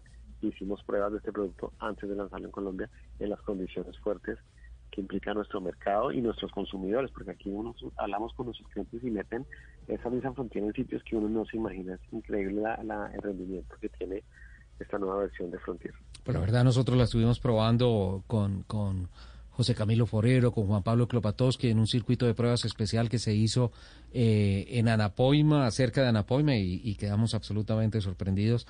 Eh, más allá del rendimiento, de la facilidad con que ella se dispone a, a, pasar por donde sea, ¿no? Sí, eh, es muy enfocado en la experiencia del consumidor, del cliente, del conductor, que no, no necesita ser pues un experto en, en conducción de, vehículos eh, de, mucha avanzada tecnología, sino que es muy fácil y muy muy muy intuitivo la manera de conducir y de activar todos los sistemas y los sensores que traen este vehículo, el asistente de descenso, que es donde prácticamente tú sueltas el acelerador y el carro, la frontera va bajando y va activando los frenos a través del computador. Eh, es, es muy intuitivo, no hay, no hay que, no hay que ponerse a pensar mucho, sino aplicando una perilla, un botón, lo, lo activa el, el Nissan lo activa y es muy fácil para el conductor llevar a cabo la potencialidad total de, este carro. Juan Carlos, eh, tenemos en la línea a Luz en Bogotá, amante del poder, de la fuerza, pero de de, del carro con todas las ayudas electrónicas y de muy bonito, muy limpio, muy de todo. Y también Fernando Jaramillo, que en estos momentos está en la montañita, en, en Florencia, que él dice, ah, no, sí, venga, para mí un carro completamente fraud, eh, si no brilla no importa y todo eso. Y ustedes enfrentan las dos versiones, la LE con full equipamiento y la 4X Pro, que es... Eh, no sé, en mi concepto, la que ganó en imagen, la más bonita, la que, la que lo hizo uno, venga, no se quede ahí, montese y, y, si no hay carretera, camine, la descubrimos. Eh, ¿cuál, cuál, ¿Cuál de las dos versiones considera que ha tenido más impacto ante, ante la gente que se ha acercado a la camioneta y la ha visto? Sí, es muy interesante lo que tú dices, Ricardo. Lanzamos dos versiones en la tope de gama, que llamamos nosotros la Diesel LE 4x4, que tiene versión automática también porque ya en las pickups se encuentra un segmento de lujo, un cliente que quiere lujo, quiere comodidad, asientos de cuero, asientos eléctricos, todos los juguetes en los tableros, toda la conectividad, pero quiere que sea también un vehículo de lujo. Entonces le dimos le dimos eso al consumidor. Quiere un vehículo de lujo en pickup, se lo dimos. Y aquel que dice yo soy una persona off-road, soy una persona de aventura, que he hecho mi cuatrimoto en el platón, me meto en las trochas más tremendas, o he hecho mi mi eh, cometa de vuelo de ala delta, etcétera. Es, esta gente, las bicicletas, el tema de bicicletas, ahorita los, clientes nos han pedido accesorios de bicicletas para esa versión off-road del, aire libre, que la llamamos la Pro 4X, la Nissan Frontier Pro 4X, para este cliente que le encanta la aventura y le pusimos, por supuesto, todos estos juguetes de aventura, ruedas, ruedas todoterreno eh, y, por supuesto, afuera los acentos en negro y naranja también eh, ayudan a que esa por fuera también se vea muy robusta, eh, muy para irse a la aventura y a los caminos destapados, los caminos más difíciles que hay en nuestra geografía. Pues, y es la que ahorita nos están, los clientes están pidiendo, mejor dicho, como locos. Eh, ha sido muy exitoso este lanzamiento en esa versión de aventura off-road que llamamos Nissan Frontier Pro 4X. tengo entendido que la preventa se agotó, ¿no? Se nos agotó este primer lote, ya tenemos disponibilidad de, los siguientes lotes y ya están los clientes en nuestras vitrinas pues haciendo sus, visitándolas y, viéndolas y haciendo sus pedidos. ¿Está disponible ya todas las vitrinas de Nissan en el país? Sí, correcto, ya tenemos eh, disponibilidad de, este producto. Bueno, eh, yo considero realmente que, que, con este producto, eh, por lo que vimos, el, el diseño, el impacto es, es una cosa completamente diferente. O sea, mirarla de frente significa estar, estar frente a, una evolución absolutamente impactante en diseño, en construcción, en robustez. Se ve mucho más brava, ¿no, Juan Carlos? Sí, sí. Eh, agrandamos un poco la parrilla, le pusimos unas nuevas luces LED con cuatro diamantes de luz. Claro que eso la vuelve mucho más robusta, mucho más agresiva. Y este y, pues el motor que ya traíamos diésel 4x4 de 188 caballos de fuerza pues eso es un eso es un eh, pues un super juguete. Eso es, un juguete muy muy chévere para trabajo y también para aventura al aire libre. Creo creo que tienen tienen un producto absolutamente competitivo para para dar la pelea en el segmento no a propósito qué expectativas se trazan con con esta nueva Ranger nosotros queremos, queremos con, Frontier, con, Nissan Frontier, queremos ser el número uno en Colombia en pickups. Ya logramos en el segmento de motorizaciones a gasolina, donde ahí pues, eh, el mercado nos prefirió, ya nos consolidamos en el número uno. Y en la, en la parte de motorizaciones diésel, estamos peleando el primero y segundo puesto todos los meses y queremos ya consolidarnos como la primera marca de pickups de tamaño mediano en Colombia. La verdad, eh, espectacular y estamos compartiendo las imágenes a través de nuestras plataformas digitales de, de, esta camioneta porque creo que va a ser uno de los sucesos del año, a pesar de que le madrugaron, ¿no? Pero, pero yo creo que a lo largo del año las cifras les van a dar la razón, Juan Carlos. Muchas gracias, Ricardo. Sí, queríamos arrancar, queríamos arrancar eh, el año con fuerza y, y sobre todo en esos momentos que hemos visto cómo la economía está mirando a pequeños empresarios, a negocios, a comprar eh, a flotillas, pues también queremos dar esa solución a la gente que está eh, echando, haciendo empresa y, saliendo adelante en estos momentos. Entonces, pues queríamos arrancar el año con, con este pie derecho de lanzando este producto Nissan Frontier. No quiero terminar la nota sin decirle feliz cumpleaños. Ricardo, muchas gracias por la felicitación y muy queridos todos allá en Blue Radio como siempre. Muchísimas gracias. Juan Carlos López de Nissan Colombia, haciéndonos la presentación formal de la nueva Nissan Frontier 4X Pro y obviamente todas las variantes que tienen motorización de gasolina, de diésel, automática, también en transmisión mecánica, en versiones de lujo, en versiones off-road, uno de los grandes sucesos sin duda alguna que va a ser para la industria del automóvil de este año.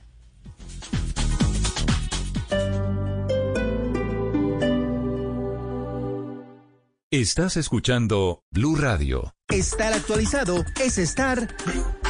Descargue Blue App. Nuevo diseño. Una app más eficiente y liviana. Notificaciones con información de última hora. Podcast, programación de Blue Radio y todas las señales nacionales Blue en vivo donde y cuando quiera. Descárguela en Google Play y App Store. Este 2021, el que tenga oídos para oír, que escuche. No le puede pegar, repala, le queda para que venga acá, me levantó el servicio, Zapata adentro. Escuche. En corto, sí señor, cuadrado la tiene Quintero, ¿será que le pega el Escuche. Quiere reventar esa pelota con pierna derecha, cae a la mitad del terreno, recupera a través del conjunto americano. Fútbol para escuchar. Este sábado, Nacional Pereira, Junior América y el domingo, Tolima Equidad. En el 2021, con los número uno, los de Blog Deportivo, en Blue Radio. Blue Radio, alternativa para escuchar el fútbol.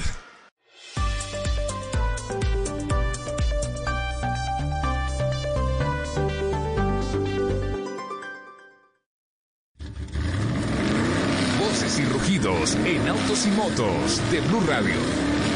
Voces y rugidos. Giro Motocorp alcanzó la cifra de 100 millones de motocicletas en producción acumulada. La motocicleta número 100 millones fue una Hank 160R y fue fabricada en la planta de Harward, ubicada en el estado montañoso de Uttarakhand, al norte de la India. Para la ocasión, el señor Pawan Munial, CEO de Hero Motor Corp, presentó seis modelos de edición especial de celebración en las instalaciones de fabricación de la compañía en Gurugram. Esta planta queda ubicada en la región de la capital nacional de Delhi. Los seis uh, modelos incluyeron Splendor Plus, Extreme 160R, Passion Pro, Glamour en versión motocicletas, Destiny 125, Maestro Edge 110 en versión de scooter, que saldrán a la venta a partir de febrero de este año para los mercados de Asia, África, Medio Oriente y también en Latinoamérica. Y, y en Latinoamérica se tendrá especialmente la Ignitor 125. El modelo Rexton Sports de Samsung ha sido premiado como la pickup mejor valorada y el mejor modelo individual en el Reino Unido por los periodistas de la revista 4x4 Magazine y el All New Rexton fue elegido como el carro del mes por la Asociación de Periodistas Automotrices de Corea. El premio pickup mejor valorado otorgado por la Rexton Sports por tercer año consecutivo significa un reconocimiento a la relación calidad precio. En cuanto al premio del carro del mes otorgado a la All New Rexton, la selección de los ganadores es el fruto de la calificación de diseño exterior, diseño interior, practicidad, seguridad, comodidad y comerciabilidad del producto. Con hasta cinco puntos disponibles para cada una de las cinco categorías, All New Rexton obtuvo un promedio de tres 4.9 puntos en cada categoría, recibiendo 4.3 por practicidad y 4 puntos por diseño exterior. Loro Mecchi, director deportivo de la escudería Ferrari de la Fórmula 1, sacó un balance positivo de los cinco días de pruebas que hicieron esta semana en el circuito de Fiorano, en donde con siete pilotos acumularon el kilometraje de cinco grandes premios. Esta semana el TEDS para el cabalino rampante permitió acumular información en algo más de 500 vueltas y unos 1.500 kilómetros, hechos principalmente por los pilotos titulares de la escudería como Charles Leclerc y Carlos Sainz. A ellos se sumaron los jóvenes promesas Mick Schumacher, Calum Lott, Giuliano Alessi, Roberto Schwartzman y Marcus Armstrong. La escuadra italiana quiere dejar atrás el pésimo sabor que le dejó la temporada 2020 en la que estuvieron muy por debajo de su nivel tradicional. Unido al proyecto Tucana, Jaguar Land Rover desarrollará vehículos y estructuras de motores ligeros al sustituir el aluminio y el acero por compuestos capaces de controlar el aumento del par generado por las baterías de alto rendimiento, además de mejorar la eficiencia y reducir la huella de CO2. Tucana es un programa de cuatro años con el que el Reino Unido buscará colocarse a la vanguardia mundial de la tecnología de bajas emisiones de CO2 gracias al incremento del uso generalizado de los vehículos eléctricos y a la fabricación de carros más livianos que, a menor peso, reducirán sus emisiones y el consumo de energía de sus motores eléctricos. Design y Patrick Dempsey están más unidos que nunca. La marca deportiva alemana anunció que la estrella de Hollywood, piloto y copropietario de equipo, será a partir de este año la imagen para sus gafas deportivas, en especial su línea Vision Drive con marco de titanio líquido y lentes de sol calificados como perfectos para la carretera. Además de ser una figura reconocida en el cine y la televisión, Patrick ha demostrado en la pista un talento excepcional, corriendo siempre con Porsche en legendarias carreras como las 24 horas de Le Mans, las de Daytona, el Campeonato Mundial de Resistencia, las 12 horas de Sebring, haciendo documentales sobre la vida del piloto y las dificultades del deporte a motor. Sabine Ken, vocera de la familia de Michael Schumacher, confirmó a medios de comunicación ingleses que se está grabando un documental sobre la vida del piloto alemán y que la familia ha autorizado mostrar imágenes inéditas del corredor de carros. Sabine dijo, se supone que la película retrata la incomparable carrera de Michael, pero también muestra las múltiples facetas de un hombre complejo, el despiadado y atrevido piloto de la Fórmula 1 el ambicioso atleta, el consumado mecánico con un talento técnico único, el jugador de equipo en quien confiar y el hombre de familia cariñoso. En el documental intervienen la esposa de Michael Corina, su padre Rolf y sus hijos Gina María y Mitch. No se precisó si se mostrarán imágenes del actual estado de salud del siete veces campeón del mundo. Por el momento los invitamos a que sigan con la programación de Autos y Motos aquí en Blue Radio.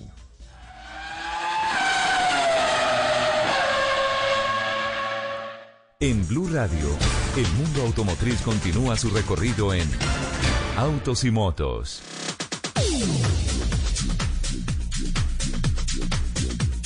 Doce del día, 35 minutos, don Nelson Asensio. Noticias también del óvalo esta semana. ¿Qué pasó con Ford esta semana? Uf, le cuento que Ford lanzó nada más y nada menos que la Ford Ranger Raptor la Picot extraordinaria que tiene en el óvulo azul cuatro, digamos, cuatro determinaciones, cuatro puntos importantísimos como son el diseño, la innovación, la adrenalina y la tecnología. Por eso, pilares, a esta hora de la tarde, 12.36 minutos, nos comunicamos con Melissa Pantoja, que es la gerente de marca de Ford Colombia, es ingeniera industrial, eh, desde hace 13 años está vinculada a la marca del óvalo azul. Así es de que, Melissa, bienvenida y hablemos de esta espectacular Picot. Buenos días a todos. Bueno, eh, un saludo para Nelson, Ricardo, Lupe y Fernando, que sé que, que también está, eh, y uno muy especial a todos los oyentes eh, de Blue Radio. Bueno, hablemos de esta nueva em, camioneta que se ha lanzado el día inmediatamente anterior, en donde pues ofrece una capacidad todoterreno inspirada en el Dakar y en la Baja Mil, algo que le encanta a nuestro compañero capitán Jaramillo. Hablemos un poco de lo que fue este lanzamiento que se hizo, como decíamos, el día inmediatamente anterior. Claro que sí. Bueno, pues esta camioneta es sin duda eh, un vehículo de- diseñado específicamente para desafiar todo tipo de terrenos eh, off-road. Ella es una combinación entre la Ranger, nuestra línea Ranger, y la familia Ford Performance en el mercado colombiano. Hablemos un poco del diseño. Ah, perdón, perdón, Claro eh, que la, la interrumpí. Siga, termine primero la, la frase y ya vamos con el tema del diseño.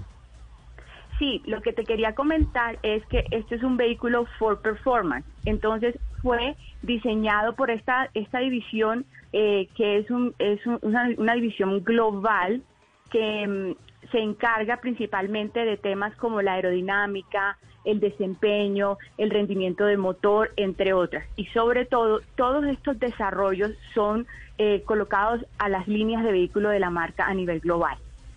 Ahora sí le pregunto por el, por el diseño, porque aquí, por ejemplo, Ricardo me estaba abriendo los ojos, eh, emocionado cuando hablamos de... de mm, Bra- brazos de, aluminio, de la brazos, claro, suspensión. las y- luces LED y es que- demás. Es que es for performance, ¿no? Claro que sí. Pues además de, pues, de- del desempeño, cuando hablamos de la suspensión, es que hay tres atributos importantes en lo que tiene que ver con desempeño y que es característico de un vehículo Ford Performance. Entonces, estamos hablando de su motor, que es un biturbo eh, de 210 caballos de potencia, diésel con eh, sistema Auto Start Stop. Eh, también tenemos un- eh, todo ese poder, pues lo va a controlar una caja eh, automática de 10 velocidades con levas de magnesio en el volante. Y tenemos una suspensión, pero una suspensión específicamente hecha para vehículos todoterreno. Y en este caso, para estos corredores de desiertos como es la serie Raptor. Entonces, esta suspensión es una eh, es una suspensión em, variable eh, a la posición. Entonces tienes los brazos de control de aluminio, como, como muy bien lo expresa Ricardo, y tiene amortiguadores Fox Racing de 2.5 pulgadas. Melissa, hablemos un poco ahora de la seguridad, porque estamos hablando de un equipo con seis airbag, estamos hablando del control de tracción y antivuelco. Sí, como tú mencionabas, la seguridad para nosotros es uno de nuestros pilares. Entonces, a nivel de seguridad pasiva tenemos seis airbags, que son los eh, dos que van en la parte frontal, dos en la parte lateral en las sillas y dos de cortina. Pero en cuanto a la seguridad activa, que es lo que nos va a evitar eh, eh, generar cualquier eh, tipo de accidente, tenemos varias eh, asistencias. Entonces tenemos control de estabilidad, control de tracción, control antivuelco. Tenemos al asistente control de descenso, también de ascenso. Tenemos eh, el, el, el asistente de precolisión con detector de peatones, clave eh, para cualquier vehículo, no solamente de Ranger Raptor, sino también los vehículos de la marca. También tenemos el sistema de permanencia en el carril. Bueno, son un- una serie de, de- de tecnologías que pues lo- la idea es tratar de evitar al máximo cualquier accidente o minimizar eh, las situaciones eh, complejas de, de lo que puede suceder ah, después de un accidente. Melissa, ¿de qué parte de Colombia? Porque esto no es costeño. Sí, yo soy de Valledupar. De Valle- Nací en Valledupar. Ay, hombre. Bueno, le voy a permitir a un bogotano de pura cepa especialista en la baja mil, en trochas, en carreteras destapadas, en Que, que polvos a y veces demás. le da por sentirse juglar y Sí, todas esas cosas. sí, pero así pero que- es no, chimbo. el hombre- ese es chimbo, ese, es vallenato chimbo. Sí, se cree, además se cree Tarzán, mantiene en la selva. Don Fernando Jaramillo. saludarte. No le pongas atención al champetú, amigo Néstor Enrique, que hoy está divertido. Hoy está muy divertido, pero ah, yo sé que en Valledupar se oye más vallenato que champeta, pero, pero también la champetica algo. Pero yo quiero que tú nos cuentes, Melissa, porque me apasiona la Ranger Raptor. Me parece divina y que obviamente su motorización, la suspensión, realmente son unos cambios importantísimos, profundos, pero especialmente hay un modo baja. Háblanos un poco del modo baja, que viene del, del High Performance de Ford, que es eh, específicamente de la Baja California, donde se corre, y esta, esta camioneta ya es clase 7, quiere decir es una de las categorías oficiales eh, que una persona puede comprar esta camioneta para salir a correr. Cuéntanos del modo baja, por favor, Melissa. Bueno, entonces permíteme enmarcarte eh, para llegar al modo baja. Resulta que los la serie Raptor son corredores de desierto. Entonces, eh, el primer ejemplar eh, de la serie Raptor fue la F-150, que fue probada eh, inicialmente en Baja, Cali en, en Baja 1000, que es la competencia de las más eh, complejas y más eh, extenuantes, eh, competencia de resistencias que, eh, que se ubica en el desierto de Baja California. Entonces, ella fue probada ahí, fue exitoso y gracias a ese éxito, no solamente la F-150 tuvo una serie Raptor, sino vehículos como el caso de Ranger también introdujo una, una serie Raptor. Estos vehículos cuentan con una tecnología que se llama sistema de gestión de terreno. Entre ellos tenemos seis modos de manejo. Uno de ellos es el Baja 1000 y es específico para poder correr en, en, en competencias como Baja 1000 o el, el Dakar. Entonces, ¿qué te otorga baja? Eh, eh, el modo baja te otorga la máxima, eh, el máximo torque para pues eh, atravesar estos pozos gigantes de, de, de, arena o roca y bueno, una serie de, de situaciones eh, adversas cuando, cuando se trata de, de este tipo de, de terrenos. Qué bueno, ahí está. O Fantástico, es lo, es lo Melissa. que necesita, capitán. Capitán, ¿me permites una pregunta? Claro. Eh, Melissa, mm, con todo respeto, me declaro en desobediencia civil. ah, no vuelvo a hablar de la camioneta hasta no probarla. Somos dos. Sí, listo, todo el equipo.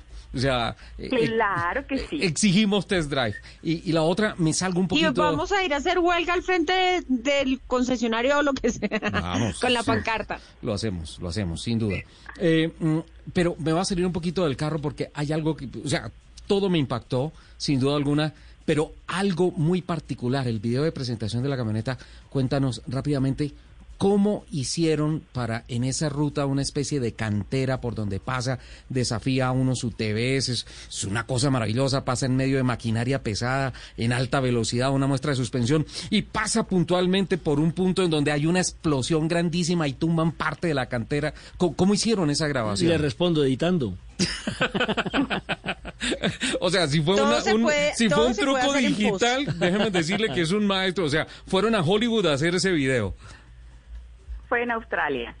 Fue en Australia. Recuerden, em, la, eh, el equipo Ford Performance que desarrolló eh, esta camioneta está ubicado en Melbourne, eh, Australia, y allá tenemos campos no solamente de diseño, sino también para hacer pruebas. Y precisamente es, en esta cantera eh, se hicieron algunas pruebas y además eh, pues hicieron este, este video tan espectacular que ustedes muy bien hablan de él. Pues Melissa, mil gracias por su participación en Autos y Motos. Ya La sé. felicitamos Ya. evidentemente por la Ford Ranger Raptor. Ya, ya sé que eh, me la, la- la recojo en Bogotá y la devuelvo en el Guatapurí. Claro que sí. Y no, de, de- de vuelta la trae el, el capitán Jaramillo. Mil gracias. Lo mismo que a Julia Andrea Robles, eh, miembro del Departamento de Comunicaciones, que nos estableció esta comunicación con Melissa Pantoja, gerente de marca de Ford Colombia. Un abrazo. Muchísimas gracias, que tenga un buen día. 12.45. Se mueve el mercado, Nelson. Capitán, ¿cómo sí, se ya mueve? empezó otra vez como a reactivarse el tema y eso es, es, es, es muy interesante Muy porque a pesar de que otra vez estamos de nuevo como encerrados, el tema tiene que estar quieto, no podemos salir, entonces se, se pensaba que, que se iba, que se iba otra vez como a congelar el mercado, no, pero mire que, que ya se empieza a reactivar el tema, ya hay lanzamientos, hay uh, muchas Se, se cosas. respira eh, a- optimismo, Lupi. Se sí, esta, semana incluso se hicieron bastantes, que, entre comillas, eventos, pero todos fueron virtuales, pero, El de pero igual eso implica, eso implica que, que la industria se está moviendo Claro. y es muy importante. Claro, antes de hablar de motores eléctricos, rápidamente, en la montañita, capitán, ¿ya se movió o está ahí? La montañita sigue acá, estamos eh, ya aquí en el puesto de meta eh, y todavía no se ha reportado todo el primero en la meta. Estamos esperando que se reporte, yo calculo que por ahí en unos 35, 40 minutos debe estar llegando ya el primero aquí a, la meta en la montañita de la Baja. Ah, bueno, porque sí tenemos que ya se están reportando desde Volvo con motorización eléctrica. ¿Qué nos tiene don Nelson Asensio? Uy, pues le cuento que Gotemburgo Green City Zone va a ser Se lo repito, se Por lo favor. repito, se lo repito. El Gotemburgo Green eh, City Zone va a ser la nueva apuesta de Volvo para 2021 en adelante. Volvo Car se unirá con Gotemburgo en Suecia precisamente para crear una ciudad climática totalmente neutra. Estoy hablando ya de- del futuro que está aplicado ya en el el presente. futuro ya. El futuro ya. Y por eso hemos invitado a Nicolás Solarte, el gerente de postventa de Volvo, para que nos hable un poquito de qué es, significa esto de la Gothenburgo Green City Zone, eh, desarrollo de tecnologías, eh, los servicios que presenta Volvo de electrificación, de movilidad compartida, de conducción autónoma, de conectividad, de seguridad, en fin. Bienvenido, Nicolás. Buenas tardes a todos los oyentes. ¿Por qué tan, ta- ta- tan, ¿cómo se llama? Tan tímido. No, no, Sí, no, ¿cómo está como regañado. Aquí estamos, aquí estamos presentes y, y pues a, a traerle toda esa nueva tecnología y esa información y todo lo que nos trae Volvo y, y- y lo que nos espera el futuro. La- lastimosamente a los que nos gusta manejar eso se está se está acabando, lo que nos gustan los motores a gasolina se están acabando, pero todo sea por un por un mejor eh, clima, eh, emisiones y bueno, en Nicolás. el, el futuro de nuestros de nuestros hijos. Nicolás, qué, qué, qué reflexión tan buena la que pones sobre la mesa. Eh, yo, yo me identifico contigo. Yo, yo me defino como un clásico del, del automóvil. Todos. exacto. Ah, yo también soy placa azul. Por, lo- por lo menos los que estamos aquí en el programa somos amantes de la gasolina, el olor a gasolina, el acelerador. Lupi es mucho más concreta, Total. dice que es placa azul, pero, pero Yo soy hay- placa azul. Hay una cosa, a mí me gusta la ruta tecnológica que ha tomado el automóvil eh, porque ya está salvando muchas más vidas, ya está contribuyendo a un mejor aire, lo está haciendo contundentemente, pero especialmente deja una ventana abierta para los que nos gusta manejar el carro, no que el carro nos maneje. Eh, Yo, yo creo que, Nicolás, sobre eso tenemos que dedicar un programa completo para, para, para la percepción mundial de la transformación del automóvil, eh, sin matar el romanticismo de estar al frente de un volante y ser uno el que, el el que, que conduce, ordena. Exacto. el que ordena, sí. Definitivamente sí, o sea, nosotros que somos amantes de, de los carros, pues todavía nos queda algo donde podemos eh, decidir y manejar por, por nosotros mismos, pero ya Volvo en Suecia, como, como lo mencionaban ustedes, ya tiene zonas en donde eh, tenemos todo el tema de manejo autónomo 100%, eh, donde ya eh, los carros son completamente automáticos e inteligentes, pero eso nos trae muchísimas cosas, digamos, positivas. Ya al ser los carros completamente autónomos, por decir algo, los parqueaderos que teníamos hoy en día ya, ya, ya dejan de existir y esos sitios y espacios se pueden convertir para la gente, no sé, hagamos de cuenta que gimnasios o parques para los niños y, y, eh, el tema de los carros pues va a ir disminuyendo la- el número de carros en las ciudades y se va a volver mucho más eficiente la movilidad. Nicolás, ¿es cierto que para que pueda em, formarse o fundar la famosa Green City Zona, eh, Volvo va a triplicar la producción de motores eléctricos? ¿Cómo es el tema? Sí, así es. Definitivamente Volvo va por apuestas 100% eléctricos y, si no es eléctrico sería híbrido, eh, pero la idea es que está triplicando la producción de sus motores para empezar a, a- a sacar sus vehículos 100% eléctricos, que ya sacó su primera camioneta XC40, un espectáculo. Eh, y eh, digamos a los que nos gusta todavía los motores a gasolina tenemos la opción de los híbridos. Y a los países que no son digamos del todo desarrollados eh, como Colombia eh, está la opción híbrida. En este momento inclusive voy en un, en un vehículo híbrido S60 en el cual en la ciudad se comporta 100% eléctrico, cero emisiones. Y cuando salgo a carretera pues el motor de gasolina está ahí y acelera y bueno nos da la sensación que nos gusta a todos nosotros los amantes de los carros. ¿Cuándo comienza la famosa Green City Zone en eh, Gotemburgo? Eh, arranca ya el otro mes, eh, el, el- el prototipo, llamémoslo así, a partir del otro mes en, en Gotemburgo. Van a ser zonas muy, digamos, eh, limitadas y se va a ir expandiendo a medida que, que, digamos, que la gente y la tecnología tenga, eh, digamos, esa, esa unión, esas eh, zonas van a ir creciendo hasta que tarde o temprano pues ya tengamos todas las eh, ciudades cubiertas por esta tecnología y, y, pues sea mucho más eficiente y, y menos contaminadas las, las ciudades. Aquí me escribe un oyente y me dice de qué se trata la famosa movilidad compartida M. Sí, la, la, la, la famosa eh, eh, tema de, de- de movilidad compartida es un programa también de Volvo eh, con una empresa aliada que se llama M, eh, en donde realmente es un tema de compartir el carro. Entonces, eh, yo por decir algo voy en, en, en, el carro, manejo autónomo, llego a la estación de tren, el carro se queda ahí y si alguien lo necesita, eh, ese mismo carro lo utiliza para ir a, desplazarse donde eh, esa persona lo necesite. Entonces, como les mencionaba, vamos a necesitar menos carros para mover la misma cantidad de gente. Entonces, es un programa eh, donde ya está funcionando también en Suecia y obviamente pues en unos años llegará aquí a, a nuestro país. ¿Y cómo les ha ido en el banco de pruebas con el famoso Robotaxi? Bueno, eso, eso ya es eh, eh, futuro, futuro, ¿no? Eh, digamos, allá está funcionando. No, no, no, no, eso no es futuro, futuro. Ya hay pruebas dinámicas, ya hay pruebas dinámicas y hay estudios de eficiencia.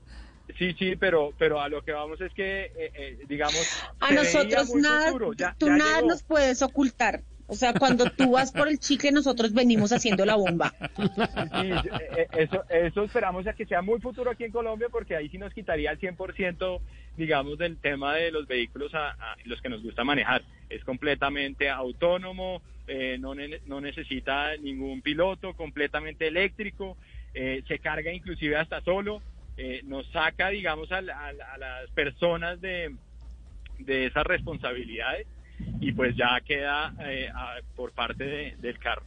Aquí, por ejemplo, cuando Lupi viene al programa y no trae auto, también tiene su eh, Richie Taxi. Ah, sí. y, es autónomo. Ella se sube, se duerme y yo la llevo a la puerta sin decir nada. ¿Cómo será que es el conductor del Richie Taxi hasta canta? Para dormir a la paciente. Pues ahí como hablan ustedes de, dormir. Me canta ópera esa, esa es la idea de, precisamente del taxi, que pueda ir haciendo uno otras actividades, no sé, ir almorzando, descansando, leyendo, eh, en una reunión, inclusive en una teleconferencia, todo lo puede ir haciendo ya en, en este en este sistema y pues uno se desentiende completamente del manejo y, pues de, dónde va a parquear, de cómo, mejor dicho, en fin, nos saca a las personas de la operación para que sea muchísimo más seguro y pues muchísimo más eficiente. Claro, es que, es que mira, Nicolás, eh, el carro eh, de presente y futuro inmediato, que te corte la conectividad cuando tú te montas, es un carro que está fuera de combate, es un carro que no se vende. Es eh, el, carro que no contribuya a ser tu compañero en el, en el, en el trayecto que tú decidas y a ser mucho más optimizado el tiempo que estés con él, es un carro que no se va a vender. Así es, así es, ¿no? Ya para allá y vuelvo a insistir a los que nos nos gusta y somos amantes de los carros, eh, nos toca aprovechar en, el momento en el que estamos porque pues ya nos van a, quitar ese, ese placer, obviamente con un propósito eh, digamos que mucho mayor al, al, placer de conducir, que es la seguridad de todas las personas, las emisiones para bajar la contaminación en las ciudades, bueno, muchísimas otras eh, prioridades que Volvo las tiene muy presentes y con este plan pues espera eh, poder apoyar a las ciudades con las emisiones y a la gente. Nicolás, eso es como a alguien le escuché que en un futuro la gente no va a saber escribir, porque todo lo dicta, todo ya con el pensamiento, ya en un futuro va a tener la transcripción y demás. Lo mismo en el carro autónomo, la gente no va a necesitar aprender a manejar. Eso es un carro ideal para las abuelitas. Exactamente, eso eso va a pasar y cuando cuando estén eh, nuestros hijos y nuestros nietos eh, cuando nosotros digamos que sabemos manejar, van a decir que qué oso, papá, porque ya no necesitan saber. no, no, pero Nico, si yo le llego a Jerónimo con un carro que se maneja solo, el hombre me casca. Ese es gomoso y gasolinero como usted. Bueno, bueno, buenísimo, eh, pero pocos quedan así. Claro, por, ejemplo, el, el, nuestro compañero, el capitán Jaramillo, sería uno de los principales afectados con este tipo de autos nuevos. Sí, sí, sí, no, pues ahí sí, se, se, acaba la emoción. Yo creo que, pero, pero por edad, yo creo que él no va a poder disfrutar esa etapa del automóvil. Oiga, oiga, ¿qué pasa, compañeros? No, no solo me la monta Nelson, sino todos los compañeros. No, Nico. Pero se nos acaba la emoción. lo que está diciendo Nico. Hay que trabajar en los carros eléctricos por la salud del planeta y nuestros hijos y nuestros nietos. Así es, así es. Todo es por un mejor futuro para para las personas que vienen en este planeta. Nicolás, un abrazo, excelente noticia de Volvo en un futuro que es ya, y bueno, eh, abrazos y estamos en comunicación con todo el desarrollo y la tecnología que nos presenta esta marca que fue fundada en 1927 y que tiene a Suecia como su casa. Bien, eh, mil gracias, lo mismo que Andrés Vera, que también nos ha permitido esta comunicación con el gerente de postventa, Nicolás Solarte. Con mucho gusto. 12.57. Capitán, eh, ¿llegó el primero del rally o llegó la cachama frita con yuquita, con lo que se come por allá? Richard, ayer nos atendieron con jugo de arazá, que es una fruta amazónica espectacularmente rica, deliciosa, Sí, y nos es dieron unos nos dieron unos pinchos de pirarucú, que es un pescado amazónico el más delicioso que existe Es- en la región. ¿Ese no es el pescado más grande del Entonces, mundo de agua dulce? Eh, no te sabría decir, es muy probable que sí, señor, pero no tengo la confirmación yo científica. Seguramente sí, es absolutamente delicioso el pirarucú y nos dieron el jugo de arazá. Aratá. Y nos hicieron unos bailes de, de los indígenas, de los nativos de acá del Amazonas, pero muy lindo, un espectáculo realmente de cultura. Y estuvimos con los artesanos que nos tuvieron una feria artesanal, eh, una presentación muy linda, y aquí hacen unas eh, eh, artesanías que las, les, llaman el ñatamú, que son hechas además de papel reciclado, pero algo fantástico, de verdad, para que Colombia conozca qué hay acá en el Caquetá, en la Amazonía, en esta región tan hermosa y que hoy en día es un remanso de paz. Fantástico, capitán. Entonces esperamos los resultados el próximo fin de semana. Eh, ¿tiene, ¿Tiene otra prueba off-road o estará en Bogotá el próximo fin de semana? El próximo fin de semana debo estar en Bogotá, sí señor, Dios mediante. Perfecto. Entonces em- esperamos también A mí me gusta, ¿cómo se llama ese jugo, capitán? Juguito de arazá. Arazá, a mí me gusta más el jugo de mípalo. no, Nelson, por favor. ¿Qué le 12.58. pasa? No, pues, está muy champetudo. No, Ahí no, está, no, no, ahí no, está no, no, pintado. No, entre, entre Juliana Cañaveral y Nelson Asensio hoy me censuraron el programa. Eh, chao, capitán. Feliz regreso. Un abrazo, gracias Richard, saludes a Nelson Enrique, Asensio, un beso para la bella Lupi y otro beso para Juliana Cañaveral. Chao, Nelson. Abrazos para todos, nos veremos o nos escucharemos dentro de ocho días si Dios lo permite. Chao, Lupi. Muchísimas gracias a todos por compartir estas dos horas del sábado con nosotros. Nos escuchamos en el próximo programa de Autos y Motos de Blue Radio. Que tengan una excelente semana y yo les mando ¡mua! un beso enorme. Chao.